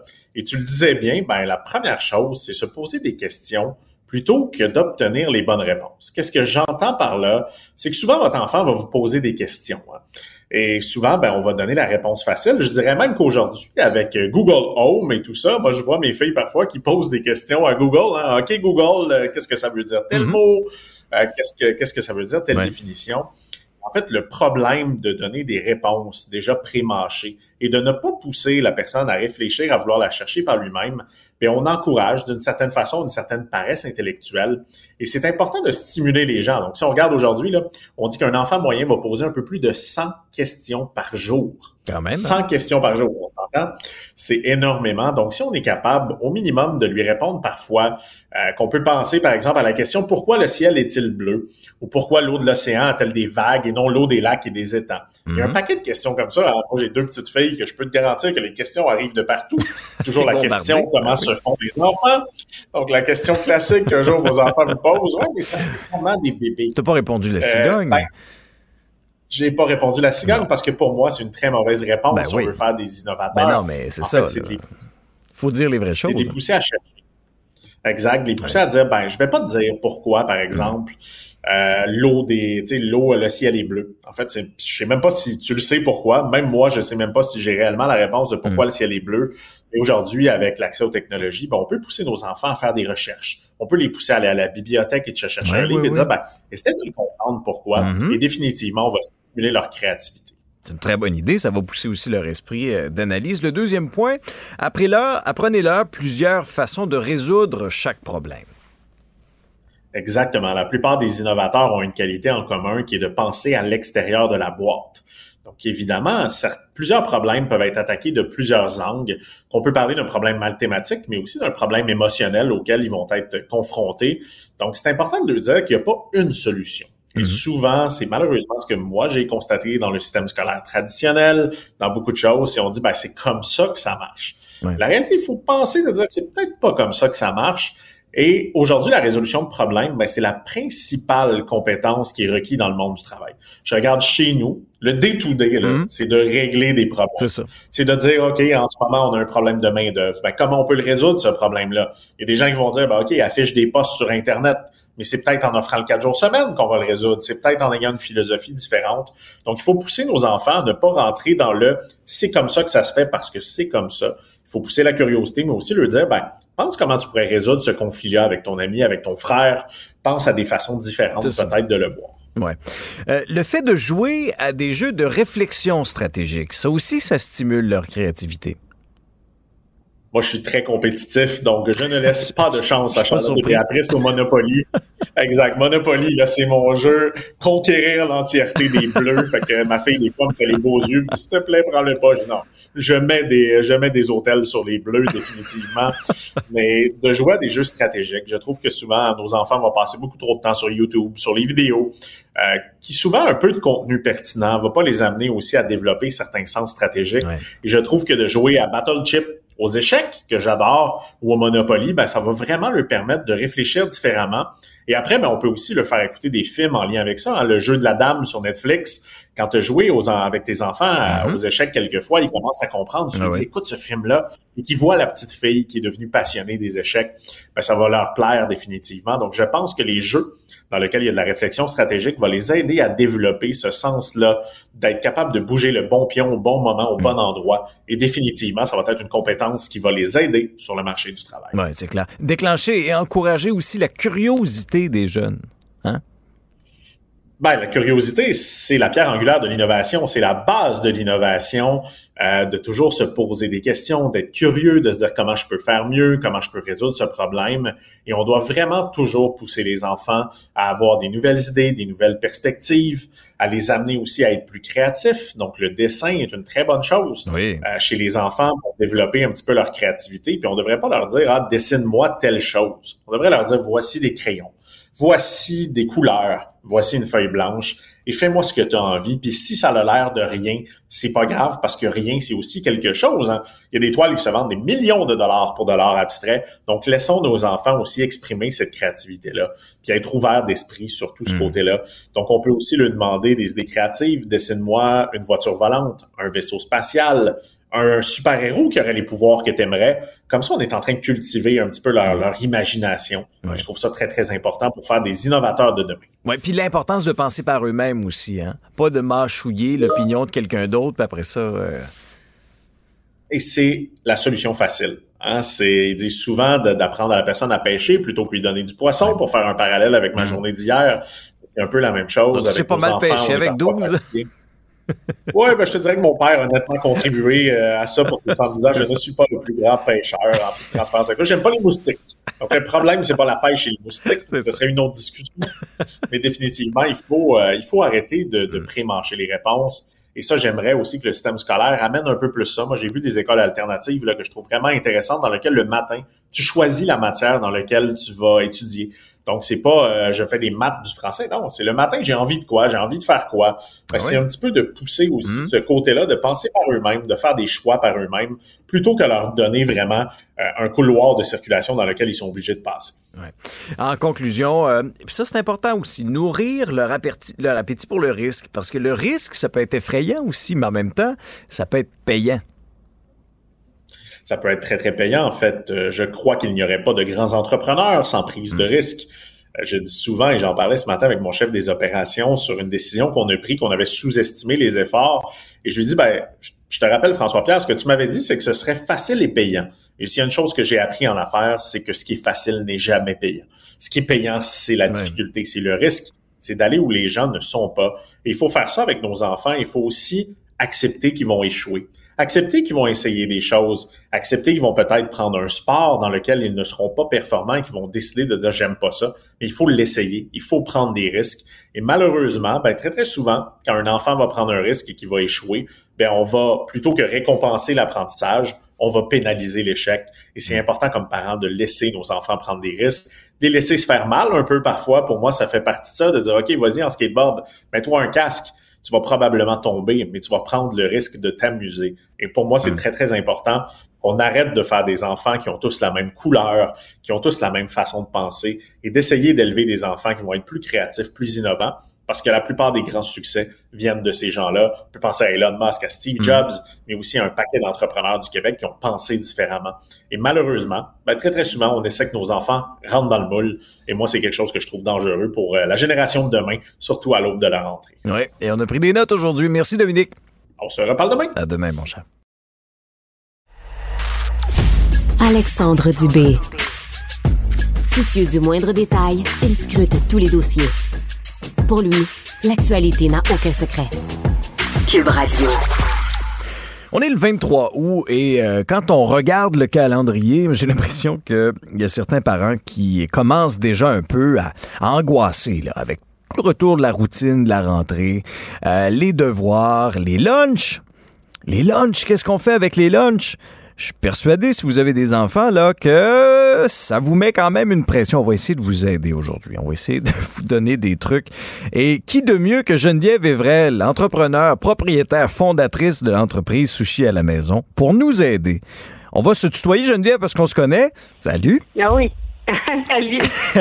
hey, dis-moi, toi, est-ce que c'est quelque chose que toi, tu, euh, tu ressens dans ta vie, mais aussi dans ton entourage, à l'approche de l'automne, comme ça, que là, oh, les vacances achèvent, la vraie vie recommence avec la routine et finalement aussi les, les tâches quotidiennes, dont les lunchs? Ben, je me suis toujours sentie quand même euh, interpellée par euh, la rentrée, les boîtes à lunch, les cocos, les enfants, euh, les collègues de travail ont des enfants et tout ça, moi aussi. Mais moi, mon petit garçon allait pas encore à l'école, donc il était à la garderie. Alors, pas besoin de me de, m'en faire avec ça, mm-hmm. sauf que je commence il commence l'école vendredi. Donc, moi, je suis nouvellement cette personne-là aussi. Oh, en maternelle! Ben oui, c'est ça. Donc, ah! Tu sais, ça m'était euh, toujours traversé l'esprit. Là, tu sais, les lunchs et tout, puis j'étais comme, ah, je vais voir, j'ai hâte, mais en même temps, j'avoue que même moi, qui est chef, euh, qui a magazine des livres, qui est vraiment toujours créative au niveau alimentaire, je me suis moi-même euh, surprise à faire comme je vais faire quoi. Ben oui. Donc, en plus, en plus, Geneviève, quand on est chef, on a une pression supplémentaire? Ben, écoute, c'est oui et non. En même temps, comme des fois, c'est cordonnier mal chaussé, on, on, nous donne l'absolution, tu sais. Mais non, non, je, je, veux pas faire honte à mon fils, toujours bien. Mais euh, bref, euh, donc euh, c'est pourquoi j'ai commencé moi aussi à, prévoir. Tu sais, je me suis bon, c'est sûr qu'il faut s'adapter. Il y a une réalité aussi à l'école. maintenant, il y a pas, il y a plus de micro-ondes. Fini ce temps-là, Alexandre, il n'y a plus de micro-ondes. Ah, moi, je pense, moi, moi, je me souviens de faire la file là ben, moi aussi. Ça, ça l'air. Il n'y a plus de micro-ondes. Non, ça prend des thermos. En tout cas, pour la plupart des écoles que je que je connais. Euh, donc, ça prend des thermos. Qu'il faut prévoir des lunchs aussi. Autre chose que nécessairement, genre euh, euh, du macaroni chinois puis du pâté chinois, c'est pour les thermos. Mais comment être créatif dans un thermos, Geneviève? Ben, tu sais, on essaie d'y aller. Des fois, ça peut être euh, des soupes repas. Ah. Euh, ça peut être aussi des étagers. Tu sais, des fois, mettons euh, que tu veux des trucs chauds. ben, tu sais, des étagers. Ce que je veux dire, c'est que, tu mettons, tu fais tu portionnes, OK? Mettons, tu fais un gros morceau de viande le dimanche, un, mettons, un rôti de palette, pour ne pas le nommer, mettons, parce que c'est mon petit, c'est ma viande fétiche, pour mhm. la décliner sais, comme après ça, tu peux faire un étagé de, euh, de, de féculents, ensuite une viande, un légume. Oui, oui, oui. Après ça, ben, tu sais, ça devient un peu un mélange de plein de choses. Euh, ensuite, il y a aussi de la planification. Sais, honnêtement, euh, moi, je suis pas quelqu'un qui planifie. Honnêtement, je suis vraiment cordonnier mal chaussée. J'y vais au day-to-day. Mais quand on a plusieurs enfants, quand on a une routine qui nous qui nous impose de pas pouvoir aller à l'épicerie, évidemment, tous les jours et un portefeuille, parce qu'aujourd'hui, euh, il faut euh, prendre le temps de regarder les circulaires, circulaires en ligne, choisir son épicerie selon les, les spéciaux. Ben oui, ça a tellement augmenté. Ben non, mais C'est un autre stress bon pour les parents, un stress financier. Ben oui, c'est un stress financier. C'est pourquoi bon, on- il y a eu des études qui ont été faites, puis tu peux économiser plus que 2 à 3 000 dollars annuellement quand tu prends le temps de regarder les circulaires. C'est quand même fou, là. Sais? Donc, ça vaut la peine de le faire. Ensuite, portionner, cuisiner des, tu sais, en, en bon, euh, en bon français, faites des batchs. Tu sais, comme si tu fais euh, des, des plus grosses quantités. Ben oui, ben oui. Euh, puis tu sais, il y a- moyen aussi d'être créatif dans une boîte à lunch sans nécessairement réinventer le repas. Euh, tu sais, quand je pense à des petits, euh, des petits cure-dents euh, animaux, euh, quand on pense à des petits emporte-pièces qui font des, euh, des fleurs avec les concombres, ça peut paraître un peu euh, ludique, mais en même temps, si l'enfant est comme ah une tranche de concombre versus une petite fleur en concombre, ça peut être plus motivant pour lui de le manger, même si ça reste le même aliment. Tu sais, donc on évite aussi une boîte à lunch qui revient pleine. Tu sais, on veut que l'enfant mange puis aime ce qu'il y a dedans, tu sais. Ben oui, puis on s'éloigne du fameux euh, sandwich au jambon, là. euh, hein, avec deux, deux tranches de pain, de la moutarde. À un moment donné, ça vient redondant, là. Ben oui, mais en même temps, ça peut être encore très délicieux. Si les enfants aiment ça, c'est correct, mais de grâce. Mais pas tous les jours. Euh, emballez pas la sandwich de votre enfant dans du papier d'aluminium. Je l'ai vécu au secondaire. C'est très gênant. Donc, euh, non, non, je blague. Ça peut arriver. Oui. Mais tu sais, euh, essayez d'être créatif. Des fois, Mm. juste la petite boîte à lunch style bento avec des compartiments, euh, vide frigo, puis cassiette. Tu sais, juste plein de petits aliments, le fun aussi. Pas obligé d'être nécessairement un repas 5 étoiles, tu sais. Non. Est-ce qu'on est mieux de faire ça euh, plutôt que de le faire le matin, là, dans, dans la course, là? C'est un peu la course folle le matin quand on se lève. Est-ce qu'on est mieux d'assembler tout ça la veille? Euh, Lorsqu'on a un peu plus de temps, comment tu vois ça? Ben, je pense que ça doit dépendre du repas. Tu sais, une sandwich euh, faite euh, la veille, euh, là, trimballée dans ton sac, Ouais. tout ça, est-ce que ça peut devenir un peu, je sais pas, pain mouillé versus peut-être un peu un pain sec, tandis qu'une bonne sandwich faite le matin même? Mais si on y va avec un restant, ce qui est tout à fait légitime et normal et idéal pour éviter le gaspillage, ben là, bon, on peut tout simplement assembler son lunch la veille. Donc, euh, ça dépend vraiment, je pense, de, de ce qu'on y met dans sa boîte à lunch. Moi, j'ai j'ai beaucoup aimé ton idée un peu de déclinaison. là. C'est-à-dire, supposons que le dimanche, mettons un dimanche après-midi pluvieux, là. Bon, on se fait cuire un gros poulet. Bon, on peut manger un repas de poulet, mais après ça, plus tard dans la semaine, ben, avec le poulet, on peut se faire une soupe repas. On peut, alors, tu, tu maximises ton aliment, puis tu diminues les pertes aussi, parce que ça, c'est un autre fléau, euh, Geneviève. hein. Tu, tu- constateras certainement, le gaspillage alimentaire. On en jette des affaires dans nos frigos, c'est effrayant. Ah non, mais c'est triste, tu sais, pour vrai. Puis euh, on- on- autant qu'on peut euh, manquer de nourriture euh, pour certaines familles qui l'ont plus difficile, autant que des fois j'ai l'impression qu'on jette nos sous gras. Fait qu'il y a Mm. comme pas d'équilibre, tu sais. Fait qu'il faut vraiment être conscient. Euh, puis c'est pour ça que des fois je fais même un jeu avec euh, mon garçon. Dans le frigidaire, mettons, je suis comme mon amour, qu'est-ce que t'aimes vraiment là? Pointe-moi deux aliments que tu as envie de manger qu'on a actuellement dans le frigo. Puis là après ça, ben ça m'inspire pour peut-être créer une recette autour. Donc comme ça, ça évite le gaspillage. On y va avec qu'est-ce qu'on a, puis on essaie d'être inventif. Tu sais, à heure, tout le monde a accès à Internet ou presque. Tu sais, si t'écris maïs puis euh, fromage mozzarella, on va avoir une quantité phénoménale d'idées de recettes qui vont sortir. Donc, faut pas penser qu'on n'a pas euh, accès à avoir des idées de recettes, tu sais. Ouais. Des sushis, ça s'amène-tu bien, ça, d'une boîte à lunch ou? Ah ben je vais le tester, je vais le tester, je vais tout tester. Sérieux? Euh, peut-être pas du tartare, j'aurais peur que mon fils Ouais, peut-être pas. laisse traîner sa boîte à lunch, mais j'avoue que des petits maquis ou des petits pokéballs, tu sais, avec un restant de riz, euh, des légumes, tu vas avec euh, des mangues, des avocats, des fraises, du saumon, tu sais, ça peut vraiment, tu sais, un pokéball, c'est un sushi euh, déconstruit dans un bol, Tout à donc fait. ça, Et ça c'est un bon lunch. Oui, Ben oui. c'est clair. Alors, tu vas être la maman la plus cool, je suis persuadé, avec les lunchs. Geneviève, j'étais très content de te retrouver. Porte-toi bien. Moi aussi, merci, bye bye. Alexandre Dubé. Soucieux du moindre détail, il scrute tous les dossiers. Pour lui, l'actualité n'a aucun secret. Cube Radio. C'est une histoire qui revient année après année. Euh, la pénurie de professeurs, la pénurie d'enseignants hein, dans nos écoles. Le ministre de l'Éducation, Jean-François Roberge, était assis euh, à côté de moi il y a quelques jours à peine et il disait qu'il en manquait 700. Après ça, le lendemain, on parlait avec les directions d'établissements scolaires, c'est drôle. Le chiffre était davantage à 1400. Parce que, bon, euh, on incluait aussi non pas que les tâches à temps complet, mais les tâches à temps partiel également. Il y a une, une enseignante en adaptation scolaire qui a réagi sur TikTok euh, à un article justement qui faisait état de cette pénurie. Elle s'appelle Laurence Beaulieu. On lui parle. Bonjour, Madame Beaulieu. Bonjour, vous allez bien? Ben oui, ça va très bien. Vous aussi? Oui, même Bon. si euh, je suis un petit peu dans l'attente, mais ça va. Ah ouais, à- dans l'attente de savoir où vous allez enseigner finalement.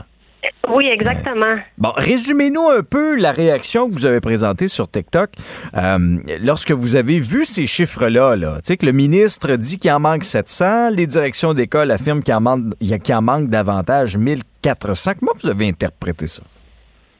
Ben, hier, en- dans le fond, moi, je l'ai reçu sur ma, ma montre. là. C'est toutes les nouvelles qu'on reçoit euh, sur les fameuses Apple News. Donc, moi, c'est sûr que quand j'ai vu ça sur le coup, ben, ça m'a un petit peu choqué parce que moi, j'attends depuis, en fait, euh, vendredi dernier d'avoir un appel pour un poste ou un contrat, peu importe. Là, j'ai déjà eu un appel hier, mais les seules choses qu'on m'a à m'offrir pour l'instant, c'est du temps partiel, comme vous avez dit. Donc, soit des contrats de euh, 30% qui équivaut à une journée et demie, ou on a des remplacements à m'offrir seulement jusqu'au mois d'octobre. Donc, moi, je viens de finir l'université. J'attends d'avoir euh, quelque chose pour l'année ou est-ce que je vais pouvoir être là à 100% On n'est pas capable de rien m'offrir qui a de l'allure. Donc là, moi, quand je vois après qu'il y a 1400 postes à combler, ben, je comprends pas trop comment moi et d'autres, on est encore à la maison à attendre Ben oui, de se faire appeler. c'est particulier. Vous êtes dans, dans quelle région euh, du Québec, Madame Beaulieu? Euh, je suis dans le coin de Laval, mais je sais que le problème est pas mal euh, répandu un peu partout. J'ai des amis dans plusieurs centres de services scolaires. C'est vraiment géné- généralisé partout. Oui, c'est clair. Parce qu'avec une tâche incomplète comme ça, euh, de quelle façon vous sortez de ça? C'est que vous faites, par exemple, je sais pas moi, une journée dans une école, après ça, une autre journée dans une autre. Est-ce que c'est ça un peu la, la réalité qui vous attend? Euh, oui, ça peut arriver. J'ai vu des postes passer euh, qu'on appelle c'est des 20% euh, 5-20% en fait, donc pour faire la tâche de 100% mais c'est des 20% dans chaque école. Donc cinq écoles différentes, donc ça veut dire qu'à tous les jours, c'est de changer d'école euh, pour la semaine. Là. Aïe, qui n'est pas très tentant non plus. Là. Co- comment, comme jeune euh, enseignante, jeune professionnelle comme ça, vous abordez ça? C'est, un début de carrière euh, euh, qui, qui est plutôt difficile dans des, dans des circonstances particulières, non? Que de se promener comme ça? Oui, en effet, c'est sûr qu'il n'y a, pas de stabilité. C'est un petit peu dommage pour ça. Quand on commence, c'est sûr que c'est plus évident d'avoir de la stabilité, même si, même si on le sait un peu que euh, c'est pas toujours le cas. là. Je on est quand même préparé à ça depuis l'université. En quatre ans, je savais que ça allait sûrement être le cas. Mais c'est sûr que c'est un petit peu désolant. Là. Je, dire, je commence ma carrière. euh, Pourquoi moi, j'aurais pas le droit d'avoir quelque chose de stable, tandis que n'importe quel autre métier ou en majorité ont quelque chose de stable dès qu'ils terminent euh, les- leurs études. Là. C'est quoi votre hypothèse?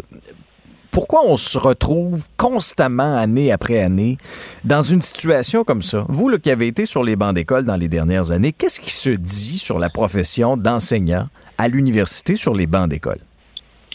Ben, selon moi, je, je- comprends qu'ils sont tous euh, débordés, là. Mais on va nous, souvent nous dire de faire les démarches soi-même dans un sens, de contacter les écoles, appeler les écoles. Mais en même temps, tu sais, je comprends pas pourquoi les écoles qui ont des postes libres, pourquoi ça se rend pas jusqu'au euh, aux ressources humaines, pourquoi c'est pas nous qui, qui est appelé? J'ai- un petit peu de la misère à comprendre pourquoi c'est nous qui doivent faire euh, les démarches. Ouais, je, je voyais notamment euh, aux nouvelles dans le, de- dans le TVA 18h hier que certains endroits font une espèce de, de pas une foire de l'emploi, là, mais il y a plusieurs euh, directions d'école qui sont réunies à un endroit. Les enseignants viennent un peu les rencontrer, puis là, on fait comme du speed dating, si vous prêtez l'expression. Ouais, là. ça. Ça, ça peut peut-être être une alternative intéressante, non? Oui, mais je sais qu'il y a aussi beaucoup les réseaux sociaux qui sont utilisés. Oui. Sur Facebook, là, je fais partie de plusieurs groupes d'enseignants. Souvent, les gens, quand ils cherchent, ou même euh, quelqu'un qui est dans la même position de moi que moi, là, mais tu sais, je veux dire, est-ce que c'est normal qu'on doit utiliser Facebook pour se chercher des emplois en enseignement? Euh, C'est ça. Puis on est le 23 août. On va se le dire, là. On est le 23 août. La rentrée, c'est dans quelques jours, puis vous savez même pas ce que vous allez faire. Non, c'est ça. Les, je sais que les, les enseignants commençaient aujourd'hui. En fait, les pédagogiques commençaient aujourd'hui. Donc là, c'est un petit peu stressant. Tu sais, moi, si, si je me fais appeler lundi prochain à la rentrée, c'est de rentrer en plein milieu de la rentrée scolaire, euh, connaît pas l'école, connaît personne. Fait que là, c'est comme tout un brouhaha aussi euh, de la rentrée scolaire puis de commencer dans, en même temps. Là. En conclusion, euh, de la façon que les choses se passent, avez-vous quand même bon espoir de vous trouver une tâche euh, le plus complète possible à la rentrée? J'imagine que oui, mais quand ça va arriver, je ne sais pas. J'espère au courant de la semaine, d'ici la rentrée, là, dans le meilleur des mondes, mais ça reste à voir encore. Oui, puis c'est angoissant en attendant. Hein? Oui, oui, oui. Je passe mes journées avec mon téléphone près de moi dans l'espoir de me faire appeler. Là. Bon. Ben peut-être en tout cas que votre cri du cœur servira à quelque chose. Laurence Beaulieu, je vous rappelle que vous êtes enseignante en adaptation scolaire. Merci beaucoup. Merci à vous. Au revoir, bonne chance. Vous écoutez Alexandre Dubé. Revenons ensemble sur deux accidents tragiques qui sont survenus au cours des derniers jours dans des circonstances très semblables. Dans la presse ce matin, on refait un peu euh, l'historique de tout ça. Euh, je vous résume, essentiellement, ce sont deux mères de famille euh, inuites qui ont perdu la vie après avoir été happées mortellement sur une autoroute de Dorval. Et, ce a de particulier, c'est que c'est situé pas très loin d'une résidence, d'une résidence qui est destinée aux patients du Grand Nord. Les deux victimes en question s'appellent Mary Jane Tulugak 22 ans, trois jeunes enfants, et Nelly Niviaxi, 26 ans, mère de deux jeunes enfants, toujours selon ce qu'on peut lire euh, dans la presse. C'est d'une tristesse incroyable, euh, ces deux histoires-là. Je, me rappelle, j'en ai parlé euh, en fin de semaine euh, à la télévision. Mais plus les jours avancent, plus on connaît l'histoire également de, ces, de ces deux jeunes mamans qui ont perdu la vie. Le centre en question est ouvert depuis décembre 2016. C'est assez industriel dans ce coin-là, pas très loin de la 520, près de l'aéroport Montréal-Trudeau. Euh, et c'est un endroit ultimement qui est destiné euh, bon, des pensionnaires, euh, 143 lits, 91 chambres. Et avec du recul, on se pose la question, qu'est-ce qui s'est passé? Comment se fait-il que ces deux personnes-là ont perdu la vie? J'aime beaucoup me tourner dans des situations comme ça vers le docteur Stanley Volant. Il est chirurgien, euh, originaire de Pessamit également, et, et, on va tenter de comprendre ce qui se passe également. Docteur Volant, bonjour. Oui, M. Dubé. Euh, Résumez-nous, j'ai résumé brièvement l'article, mais euh, à votre connaissance, racontez-nous un peu ce qui s'est passé pour ce qui est euh, de ces deux jeunes mamans qui ont perdu la vie. Bien, ce qu'on sait euh, à travers les médias aussi, à travers les, les contacts que j'ai euh, dans le milieu inuit, euh, la, la, le premier décès est survenu dans, dans la nuit de jeudi à vendredi. Ouais. C'est la, la, jeune fille qui était en chaise roulante, qui était en, en, attente de soins pour une fracture au niveau de sa jambe, qui était au centre Ilouvik, qui est un centre qui accueille des gens qui viennent du Nord et qui doivent attendre des traitements, des, des chirurgies, et ils peuvent venir accompagner parce que des fois, il y a des barrières de, langage. Donc, euh, certaines personnes. Donc, euh, est décédée sur euh, l'autoroute Caudelia, sur la 520. Puis, elle a été frappée par une voiture parce qu'elle traversait, traversait la 520. Et l'autre personne, c'est le lendemain, c'est 24 heures après, en traversant la 20, donc l'autoroute 20, elle était accompagnatrice d'une personne malade du Nord. Donc, elle était ici pour soutenir cette personne-là, et peut-être aussi l'aider dans au niveau euh, d'interprétation euh, pour le français, parce que les gens, les Inuits parlent surtout Inuit, un peu anglais, euh, à peu près pas français. Donc, et cette deuxième maman-là est décédée dans la nuit de, de, de, vendredi à samedi. Et ce qu'on peut savoir, c'est que les deux avaient été au même bar qui est à Dorval, okay. le bar de Jockey, où on peut jouer aux jeux vidéo. Puis c'est ces gens-là qui viennent du Nord, il euh, faut se rappeler que dans le Nord, euh, acheter euh, une bouteille de vodka, c'est 10 à 20 fois le prix. Parce qu'il ah, y a oui? Êtes-vous sérieux? OK. Oui, puis il y a une, un reportage euh, à enquête il y a deux ans qui démontrait un peu le, tout le, le, côté un peu euh, sinistre de, de, ce, de ce commerce-là de contrebande. Euh, la bouteille qu'on achète 14 dollars à SAQ de Dorval est vendue à 140 200 dollars euh, dans le Nord. Aïe, aïe, aïe. Et donc, quand les gens viennent en ville, ben, c'est l'alcool est plus à un prix raisonnable. Peut-être il y a un abus. Peut-être qu'il y a un message aussi de, de, mais souvent les gens qui ont des problèmes de, de, de dépendance aux substances, c'est sûr quand il y a une abondance, euh, malheureusement, il peut y avoir des, incidents. Puis, euh, donc, ces deux jeunes mères-là ont, perdu la vie dans des circonstances terribles. Et je pense qu'on doit s'ouvrir les yeux devant un phénomène qui est beaucoup plus grand de, de, souffrance du Grand Nord. Parce que vous savez, euh, il y a près de 1000 Inuits sans-abri à Montréal mm. en, situation d'itinérance, quand il y en a à peu près 5000 au total. Donc, c'est une surreprésentation ah tout à fait. de population qui représente 0,5 de la population du Québec. Oui, tout à fait. Moi, je, marche à tous les jours pour venir travailler. Effectivement, c'est euh, quelque chose qu'on peut très bien constater. Docteur Volant, est-ce que le centre qui héberge ces pensionnaires euh, veille sur, sur eux et elles? Est-ce qu'il y a un, est-ce qu'il y a un certain, euh, une supervision? Comment ça fonctionne?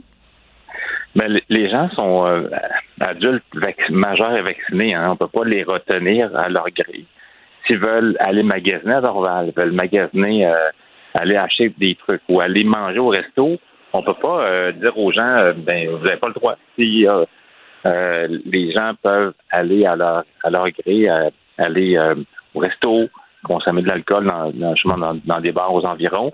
Et j'ai su par certaines personnes qu'il y avait beaucoup de construction actuellement dans le carrefour de la, de la 520, d'Orval et de la 20 et euh, les, trottoirs ne sont pas accessibles. Fait que euh, donc ça a sûrement dû contribuer aux incidents de la fin de semaine. Donc euh, il y a plusieurs éléments qui sont présents et je pense qu'il faut essayer peut-être d'adresser de façon plus globale.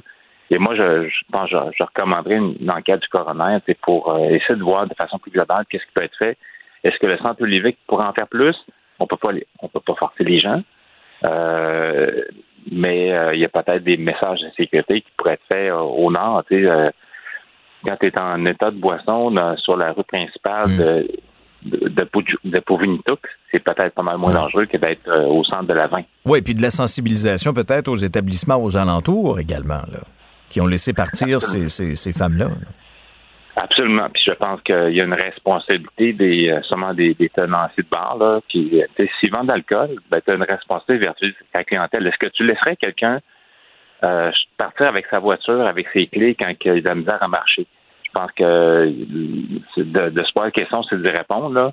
Je pense qu'il euh, aurait pu avoir euh, peut-être une action de, ces tenanciers de bar-là pour s'assurer de la sécurité de leur, de leur clientèle puis euh, peut-être une mise en place avec euh, de conjointement avec Olivier. C'est, euh, on peut pas quelqu'un qui a une dépendance à l'alcool, on peut pas l'arrêter de boire du jour au lendemain. Mmh. ça prend une intervention qui, qui, dure plusieurs jours, semaines, mois. Donc, mais il y a une problématique certaine. Mais pour venir, je pense, la, problématique de souffrance des gens du Nord doit être doit être adressée. Ah Et malheureusement, c'est la part du fédéral, la part du provincial, la part des, gouvernements autochtones inuits et aussi de, de, de une certaine responsabilité des, des, des cités où ces gens-là viennent, euh, viennent quelques jours ou quelques semaines ou quelques mois. Ouais. Et, de faire preuve, docteur Volant, ultimement, c'est de la bienveillance, là, de juste s'assurer que la personne est correcte aussi, parce que euh, vous le dites avec justesse. Je veux dire, quelqu'un, par exemple, qui est un peu désorienté, euh, se retrouve au beau milieu là, de, de, de de, de zones de construction, d'autoroutes. Nous, on, on, on passe par là souvent, puis des fois, on a de la difficulté, on ne sait plus trop par où passer ou quoi que ce soit. Alors ça, vous soulevez cette hypothèse-là, de dire, ben, la personne vous laisse rendre d'un point A au point B. Il n'y avait pas de trottoir, savait pas trop par où passer, c'est aventuré là. Parce que lorsqu'on a eu les premières informations, euh, docteur Volant, c'était le gros point d'interrogation. C'est dire comment cette personne-là a pu se retrouver à cet endroit?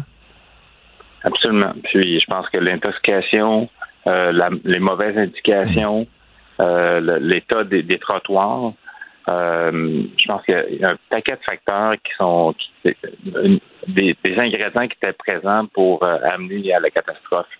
Puis c'est dommage parce que moi, mes, mes pensées, mes prières sont pour les, les familles éprouvées, les orphelins dans, dans le Grand Nord qui sont maintenant quatre, quatre orphelins, les familles qui sont éprouvées. Puis malheureusement, trop souvent chez les Inuits, il y a une résilience. Ils ont tellement vécu de choses difficiles, c'est comme, OK, un mort de plus. Puis, euh, qu'est-ce qu'on peut faire? Mais je pense qu'on, comme société, on doit de faire quelque chose. On ne peut pas se fermer les yeux devant qu'est-ce qui se passe devant nous et qui risque de se répéter encore et encore. Et en réclamant une enquête du coroner pour la mort de ces deux jeunes mères de famille-là, avez-vous espoir qu'il y aura peut-être un avant et un après et que ces deux personnes-là ne seront pas mortes en vain? Euh, j'ai beaucoup espoir avec euh, avec l'enquête du coroner qu'il y a eu sur la mort de Joyce Echequan. Ben, il y a eu un, avant et après. Puis, euh, je pense, j'ai beaucoup confiance au, au, système de coroner du Québec. Puis, et je pense que ça peut explorer et aller brasser des choses qui doivent être brassées parce que je pense qu'il immobiliste actuellement. Et les gens disent bon, on va essayer de faire quelque chose, on, on, on cible une petite, petite pointe de l'iceberg, mais on, manque le, gros bloc de glace qui est en dessous, euh, qui la, la misère des gens dans le Grand Nord, la difficulté d'accès aux soins de santé, ou, la difficulté d'accès aux soins de santé mentale, et aussi euh, la surpopulation des maisons, euh, l'accès à des, à des, des, centres de traitement dans le nord pour les, les toxicomanies, parce qu'actuellement, ils, descendent, les, Inuits descendent dans le sud, mais euh, à Kanawake ou ailleurs, mais ils sont pas dans leur culture. Un Inuit puis un, Mohawk, mhm. C'est comme essayer de mettre un Chinois puis un Français ensemble. Là, c'est euh, pas du tout la même culture, ni la même langue, ni la, la même façon de penser. Donc, c'est euh, je pense qu'il y, y, a plusieurs solutions, mais je pense qu'il faut qu'on peut-être qu'on qu'on mette autour de la table plusieurs intervenants et qu'on essaie d'identifier des, solutions à court terme, à moyen terme et à long terme. Ouais. Docteur Volant, merci beaucoup de nous avoir sensibilisés à tout ça aujourd'hui. À très bientôt. Merci, au revoir. Vous écoutez Alexandre Dubé, Cube Radio. Les rencontres de l'heure. Chaque heure, une nouvelle rencontre. Nouvelle rencontre. Les rencontres de l'heure. À la fin de chaque rencontre, soyez assurés que le vainqueur ce sera vous. Cube Radio. Une radio pas comme les autres. Vincent Dessureau est là. Salut Vincent. Salut Alex. Les voitures de luxe qui s'accumulent dans un aéroport européen. Ouais, c'est une histoire que j'ai trouvée assez spéciale, qui est un peu en lien avec euh, un dossier dont je parlais il y a quelques, je pense la semaine dernière, les, euh, les touristes russes qui veulent voyager en ben Europe. Hein. On sait que uh-huh. bon, les avions ne peuvent pas arriver de Russie, mais la façon de contourner, c'est d'arriver par la Finlande, où la frontière terrestre est encore ouverte. Alors les touristes euh, russes sont capables de se rendre encore, par exemple, à Helsinki euh, et à l'aéroport de Helsinki on a un problème. C'est l'accumulation de véhicules de luxe ah, de riches touristes russes qui s'en vont euh, à l'aéroport d'Helsinki pour ensuite se distribuer à la grandeur de l'Europe ah, euh, librement. Alors, une façon de contourner cette, cette, fermeture, exactement, une ah porte d'entrée, semble que ce soit par centaines les véhicules.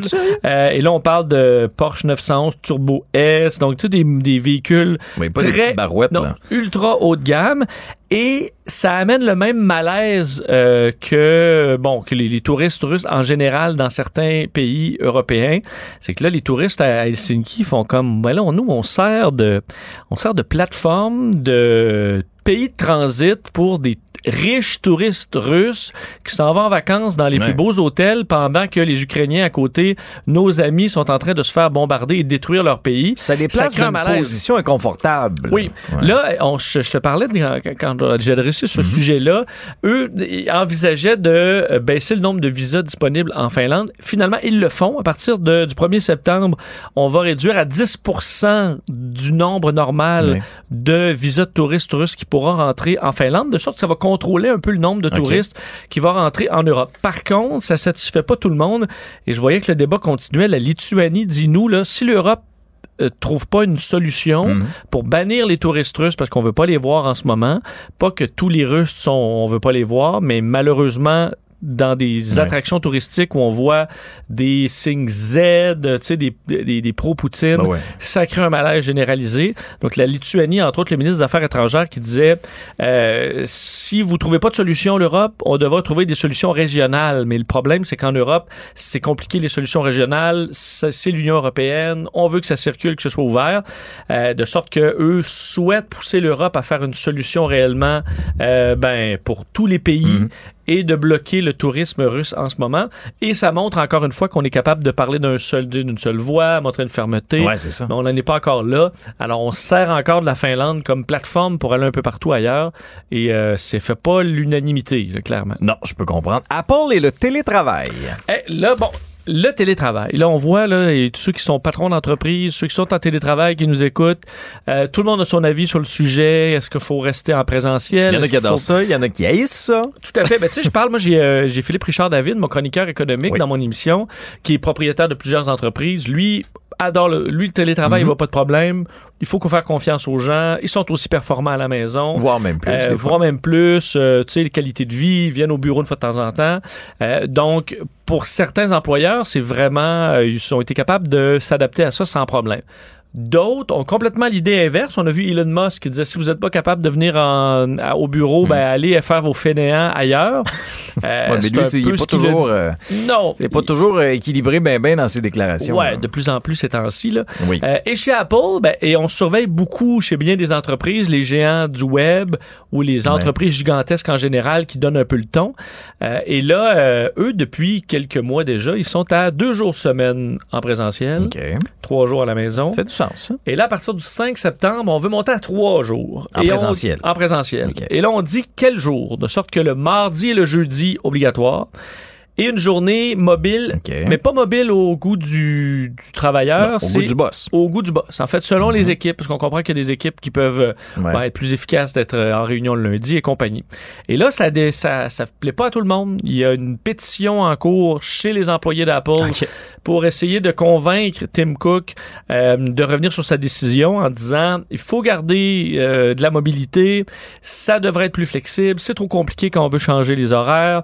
Euh, pour bien des employés, c'est merveilleux le télétravail. Surtout, on comprend que dans la Silicon Valley, euh, si tu peux travailler loin de Cupertino, là, Mm. ou, euh, le, le quartier général d'Apple, Ouais. t'es content parce que, les, écoute, la- la- les logements, c'est pas abordable, c'est- c'est c'est- c'est horrible. C'est capable de travailler plus loin. Ouais. C'est l'idéal. La plupart sont obligés de faire de très longs transports pour Ben, réussir à se écoute, avec rendre. le trafic ou quoi que ce soit. Juste, juste ce matin, m'en venir ici, une heure et demie.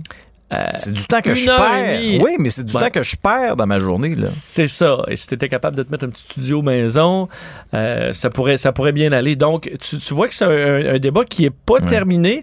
Et même les grandes compagnies sont pas encore capables de euh, se fixer un peu Mm. sur ce qui est bon, ce qui est la norme, euh, parce que ça déplaît. Tu peux pas en ce moment avoir une solution uniforme non, qui exact. fonctionne non, mais partout. Alors là, est-ce que la pétition va fonctionner assez pour que Apple décide de revenir sur sa décision, de modifier un peu ses horaires?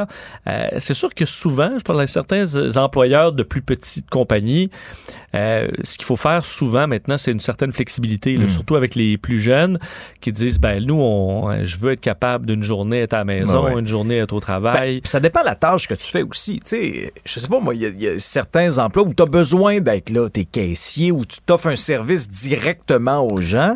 Tu pas le choix. Là. Tu peux pas être en télétravail. Non. Mais, avec la technologie aujourd'hui, euh, il y a plusieurs secteurs d'emploi où tu peux le faire de ton bureau à la maison puis tu es aussi performant, voire plus, parce que tu perds pas de temps dans tes déplacements, entre autres. Puis moindrement que tu es professionnel puis tu es discipliné. Là. Je veux dire, tu, tu le sais, là, tu te connais. Oui, j'imagine l'espace à bureau.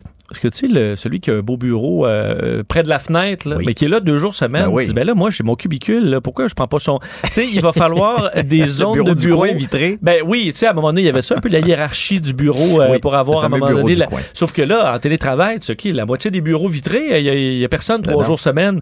Ben, il va falloir avoir une, plus grande fluidité, dans bien des cas, un espace de travail souvent Mhm. ouvert, un peu comme on a euh, ici à Cube, où on peut s'asseoir un peu où on veut. Euh, et c'est peut-être ça qui va fonctionner Par contre, il semble pas avoir une solution uniforme pour tout le monde. Euh, mais ça va être des grandes questions pour les compagnies. On pense à Apple, là, ils se sont construits un quartier général absolument surdimensionné, Ben oui. l'espèce de beigne. là. Là, c'est vide. Puis là, c'est vide. Sauf que ça ben, aussi, ben. ça coûte une fortune. On comprend qu'Apple n'est pas sur le bord de manquer de fonds. Non, ça va bien quand Mais même. pour plein d'entreprises qui ont des immenses Mhm. locaux, c'est une autre affaire. Ben oui.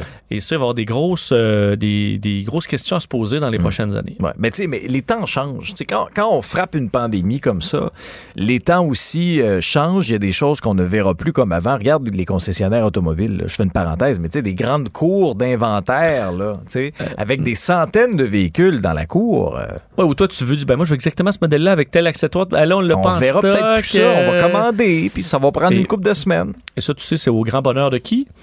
De ceux qu'il faut qu'il déneige. Ah oui, hey, ça, c'était de la ça, job. c'est l'enfer. Ça, c'est vrai. Ça, là, le concessionnaire auto après une tempête, ou, tu sais, tempête verglas un peu, là, qui Bon, oui, verglace. ben oui, Là, écoute, tu sais, ah, on a un 200 placement. chars, là, tu donnes ça au petit nouveau, tu dis, hein, Alain, tu vas venir nous nettoyer ça?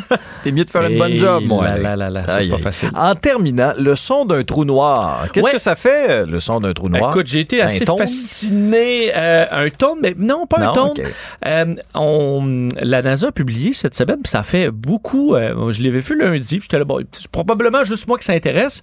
Finalement, non, parce que c'était des dizaines de millions euh, de visionnements Ah, oui. sur cette vidéo qui est davantage, bon, une bande sonore. Oui. Euh, c'est le son d'un trou noir. En fait, le- on- tu sais, dans l'espace, pas de son.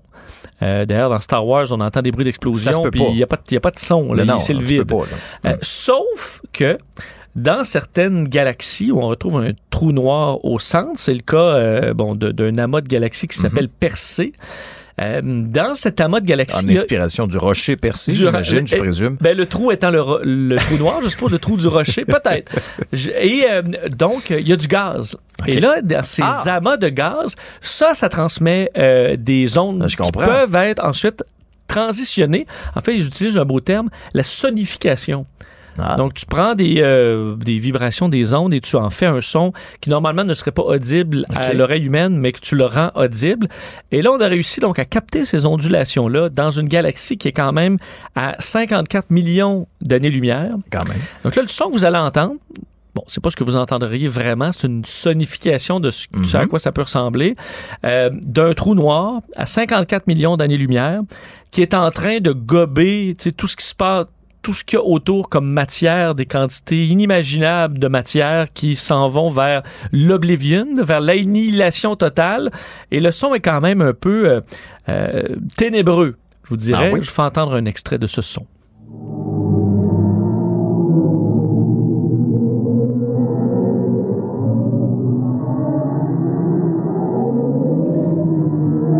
Rassurant, là. Non, mais tu as l'impression que tu sais, tu sens un peu l'espèce d'immense vacuum. Oui, là. tu te sens aspiré vers quelque chose. Tu te sens aspiré euh, vers le plus grand non, trou de l'univers.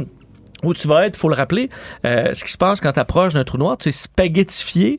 Donc- Spaghettifié? Ouais, donc tu vas être étiré. Ah oui, bon, ça va bien. Mais étiré d'une tellement mince Oui. que tu vas atteindre un atome euh, d'épais. Ah, c'est. Alors, euh, tu fais un long, long sûr, fil avant d'être aspiré finalement vers une destruction infinie où on ne sait pas ce qu'il y a de l'autre bord du, du, du trou noir. Mais c'est quoi, j'ai d'autres choses de prévues aujourd'hui? Ce sera pas ça? Oui, ben, en fait, tu tu- on n'a pas de risque. Le trou Non. noir au centre de notre galaxie est encore bien loin. Oui.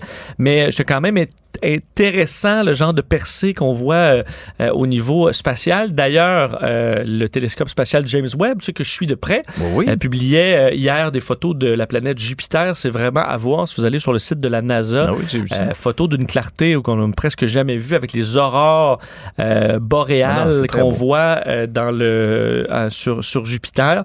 Donc des découvertes comme ça de nos de, de- d'engins spatiaux. On en aura pendant les prochains mois, les prochaines années à se mettre sous la dent. Oui, et ça va être fascinant à suivre, t'as raison. On t'écoute à midi et demi, Merci Vincent. Alex. Salut.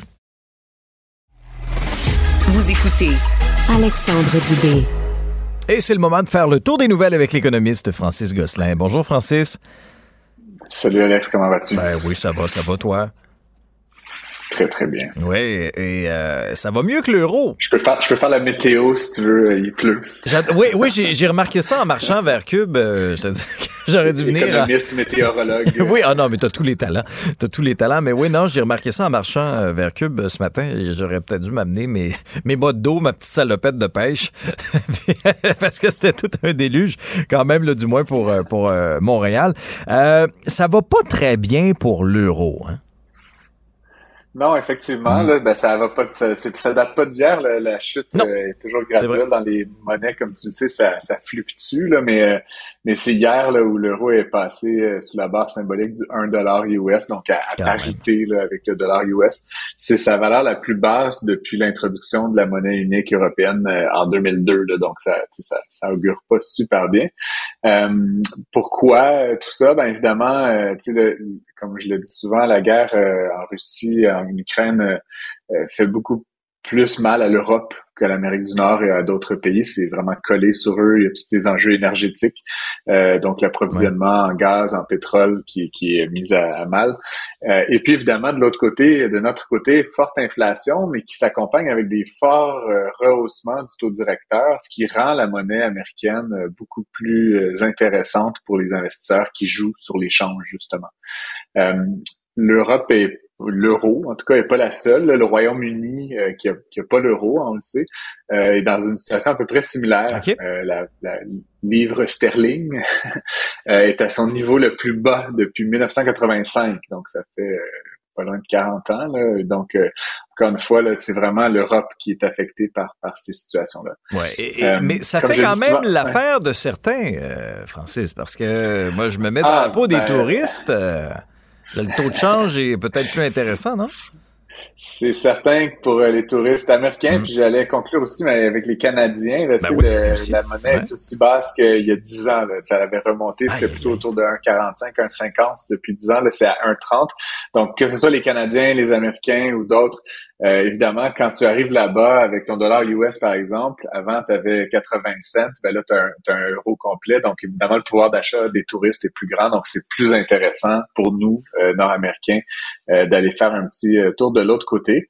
du point de vue européen, ce qui peut être intéressant, c'est pour les fabricans exportateurs.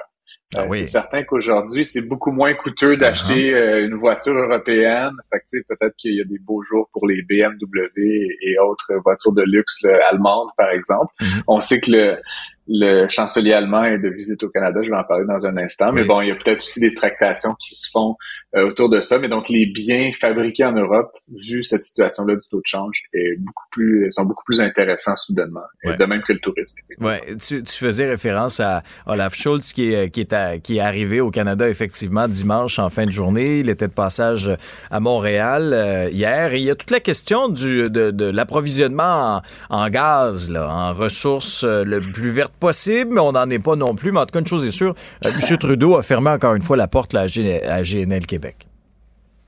Oui, effectivement. Ben, comme tu le dis, le gaz est souvent perçu comme étant beaucoup plus, euh, beaucoup moins dommageable pour l'environnement. En tout cas, génère beaucoup moins de gaz à effet de serre euh, que, le pétrole ou le charbon, évidemment.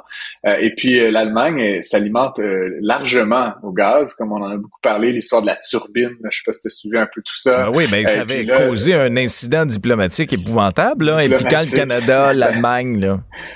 Exact. Ben, c'est l'usine de Siemens au Canada qui réparait, Siemens qui est une entreprise allemande qui réparait parce qu'on a le savoir-faire ici. Puis la question c'est est-ce qu'on renvoie la turbine? à un moment donné, ils nous l'auraient peut-être pas chippé si on était pour la garder.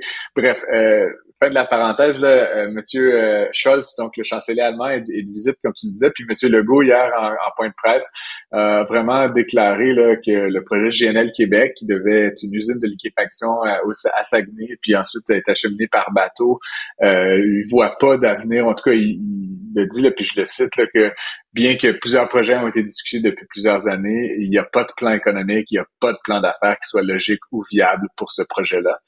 Euh, les Allemands, évidemment, ils aimeraient ça mettre la main sur du euh, gaz naturel liquéfié parce que ça leur éviterait de dépendre exclusivement de la Russie, mhm. qui est pas un très bon partenaire d'affaires ces temps-ci pour Non, pas tellement. Euh, Non, pas, un très, pas un très bon citoyen du monde non plus présentement. Hein? Non, non. Pas, pas, un très bon grand-chose, mais euh, ceci dit, ils ont euh, cette ressource euh, que tout le monde convoite, là, qui est le gaz, puis aussi le pétrole par ailleurs. Et donc, les Allemands sont un peu pris actuellement à cause de ça. juste quelques mots sur le projet GNL Québec. c'est un projet, donc, comme je disais, de liquéfaction. Donc, on prend le gaz, on le liquéfie, on le met dans des navires l'opposition était assez forte à ce projet-là au Québec, notamment parce qu'on s'implique de 300 à 400 navires par année qui, euh, qui passeraient là, donc euh, et qui pourraient éventuellement nuire à la biodiversité, puis surtout particulièrement au beluga là, qui est menacé. Puis quand les navires passent comme ça, ils peuvent euh, être frappés et mourir, donc ça, ça menace ces populations-là. il y a eu une rencontre aussi hier entre le, chancelier Scholz et, le premier ministre Legault et le mm-hmm. ministre Fitzgibbon par ailleurs. Euh, ils n'ont pas parlé de GNL Québec, par contre. donc, euh, ils ont parlé beaucoup de la filiale verte, euh, donc l'hydrogène, les batteries, l'aluminium, l'acier, disons vert, comme mhm. on l'appelle.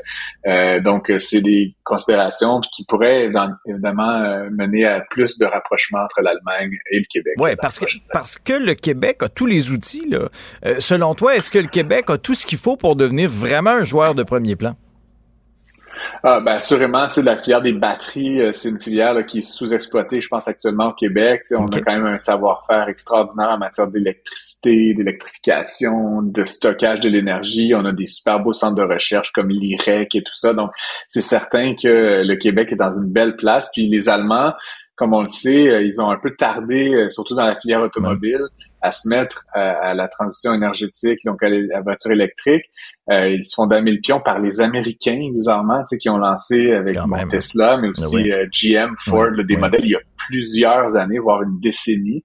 Euh, et donc là, ils sont en mode rattrapage. On voit les Audi, BMW et autres se lancer dans l'électrification, mais donc peut-être qu'un partenariat pour vraiment accélérer l'adoption de ces technologies-là entre les fabricants automobiles mm. allemands et euh, le Québec. Par ailleurs, la raison de la visite, c'est un peu officieux, mais c'est vraiment tout lié aux, aux questions énergétiques. Là, on a parlé, parlé gaz naturel, mais hydrogène, ça. Donc, mm je pense qu'il y a vraiment quelque chose à voir. Puis, qu'on veuille ou non, c'est, il y a la France, mais pas très loin, il y a l'Allemagne, donc il est aussi accessible par bateau. Donc, il y aurait possiblement euh, des beaux euh, rapprochements imaginés entre, entre la nation québécoise et, l'Allemagne. Ben oui, pourquoi pas. En terminant, tu nous parles euh, donc de l'ancien chef de la sécurité chez Twitter qui formule une plainte auprès de trois autorités américaines. Ouais, il, il est pas content, M. Zadko. Euh, c'est, je, le, le connais pas personnellement, Alexandre. Euh, c'est l'ancien en anglais, là, juste pour euh, que les auditeurs comprennent bien, c'est le Chief Security Officer. Là, donc, c'est le plus haut placé en termes de sécurité de l'information, sécurité informatique chez Twitter. Il a été euh, licencié, en fait, M. Zadko, en janvier dernier, après à peine deux ans au sein de l'entreprise. le motif de son licenciement, c'était mauvais leadership et performance sous-optimale j'ai vu beaucoup euh, de commentateurs sur euh, Twitter justement qui mm. utilisaient un mot qui commence par B et qui finit par T. Là, je ah, pas oui, ben, mais euh, qui, qui, disait que c'était pas c'était pas vraiment un motif qui lui ressemblait légitime. Surtout connaissant M. Zaidko, qui est un expert vraiment réputé, qui a collaboré, qui est vraiment un collaborateur. il mm, fait plein de projets open source et tout. Bref, il a dénoncé l'entreprise auprès de la Securities and Exchange Commission, qui est l'autorité des marchés financiers, le département de la justice, qui est l'équivalent du ministère de la Justice, et la Federal Trade Commission, qui encadre tout ce qui est commercial aux États-Unis. Euh, il accuse Twitter de négligence et de complicité avec des gouvernements étrangers qui voudraient infiltrer la plateforme et mettre la main sur des informations euh, des utilisateurs privilégiés. Qu'on pense euh, au printemps arabe, par mm-hmm. exemple, ou tout ce qui est passé en Turquie plus récemment. Donc, évidemment, les gouvernements, s'ils peuvent savoir qui est où, fait quoi, dit quoi, ça leur donne un, évidemment la, haute main là, pour euh, évidemment arrêter ces mouvements contestataires. Euh, et il dit que les, les utilisateurs et les investisseurs, euh, donc M. Zalco, auraient été mal renseignés sur ce qui se passait à l'intérieur ah de l'entreprise. donc c'est une dénonciation assez grave. Puis je te dirais qu'avec tout ce qui se passe avec Elon Musk, avec le achat, pas achat et tout ça, ça augure très mal pour Twitter. Il y a beaucoup de turbulences, hein? effectivement. Ça brasse, là. Effectivement. Puis euh, bon, on se rappellera que M. Musk, le 44 milliards qu'il avait offert pour l'entreprise mhm. euh, au début de l'été, donc euh, c'était correspondait à un prix par action de 54 dollars et 20 par action. évidemment, le, suite à son annonce, l'action avait frôlé les 50 dollars, même dépassé les 50 dollars. Donc évidemment, les, actionnaires se rapprochaient d'un prix d'achat. Mhm. Par contre, ça a fluctué et quand M. Musk a annoncé qu'il se retirait, l'action a vraiment baissé pas mal. et même depuis les quelques derniers jours, avec cette annonce de M. Zadko qui dénonce l'entreprise, l'action a perdu 7% encore, donc elle était à 41 dollars ce matin. Donc on est loin le 15 dollars par action. C'est quand même une grosse différence. Donc, M. Musk, en fond, euh, fourbit ses armes. En fait, ça lui donne des armes additionnelles dans sa dans sa poursuite là, et contre-poursuite euh, contre Twitter. Euh, donc, ça augure mal pour Twitter, malheureusement, qui est une belle plateforme, mais hmm. clairement, il y a des petits enjeux de gouvernance à l'interne qui semblent lui faire mal. C'est subtil, mais ils sont là. Merci beaucoup, Francis. On se reparle demain. Ben, passe une belle journée. Merci à vous d'avoir été à l'écoute. Encore une fois, fidèle euh, à l'émission. Vincent Dessureau suit à l'instant. Je vous souhaite euh, une très belle journée. On se retrouve demain dès 10h. Bye. Cube Radio.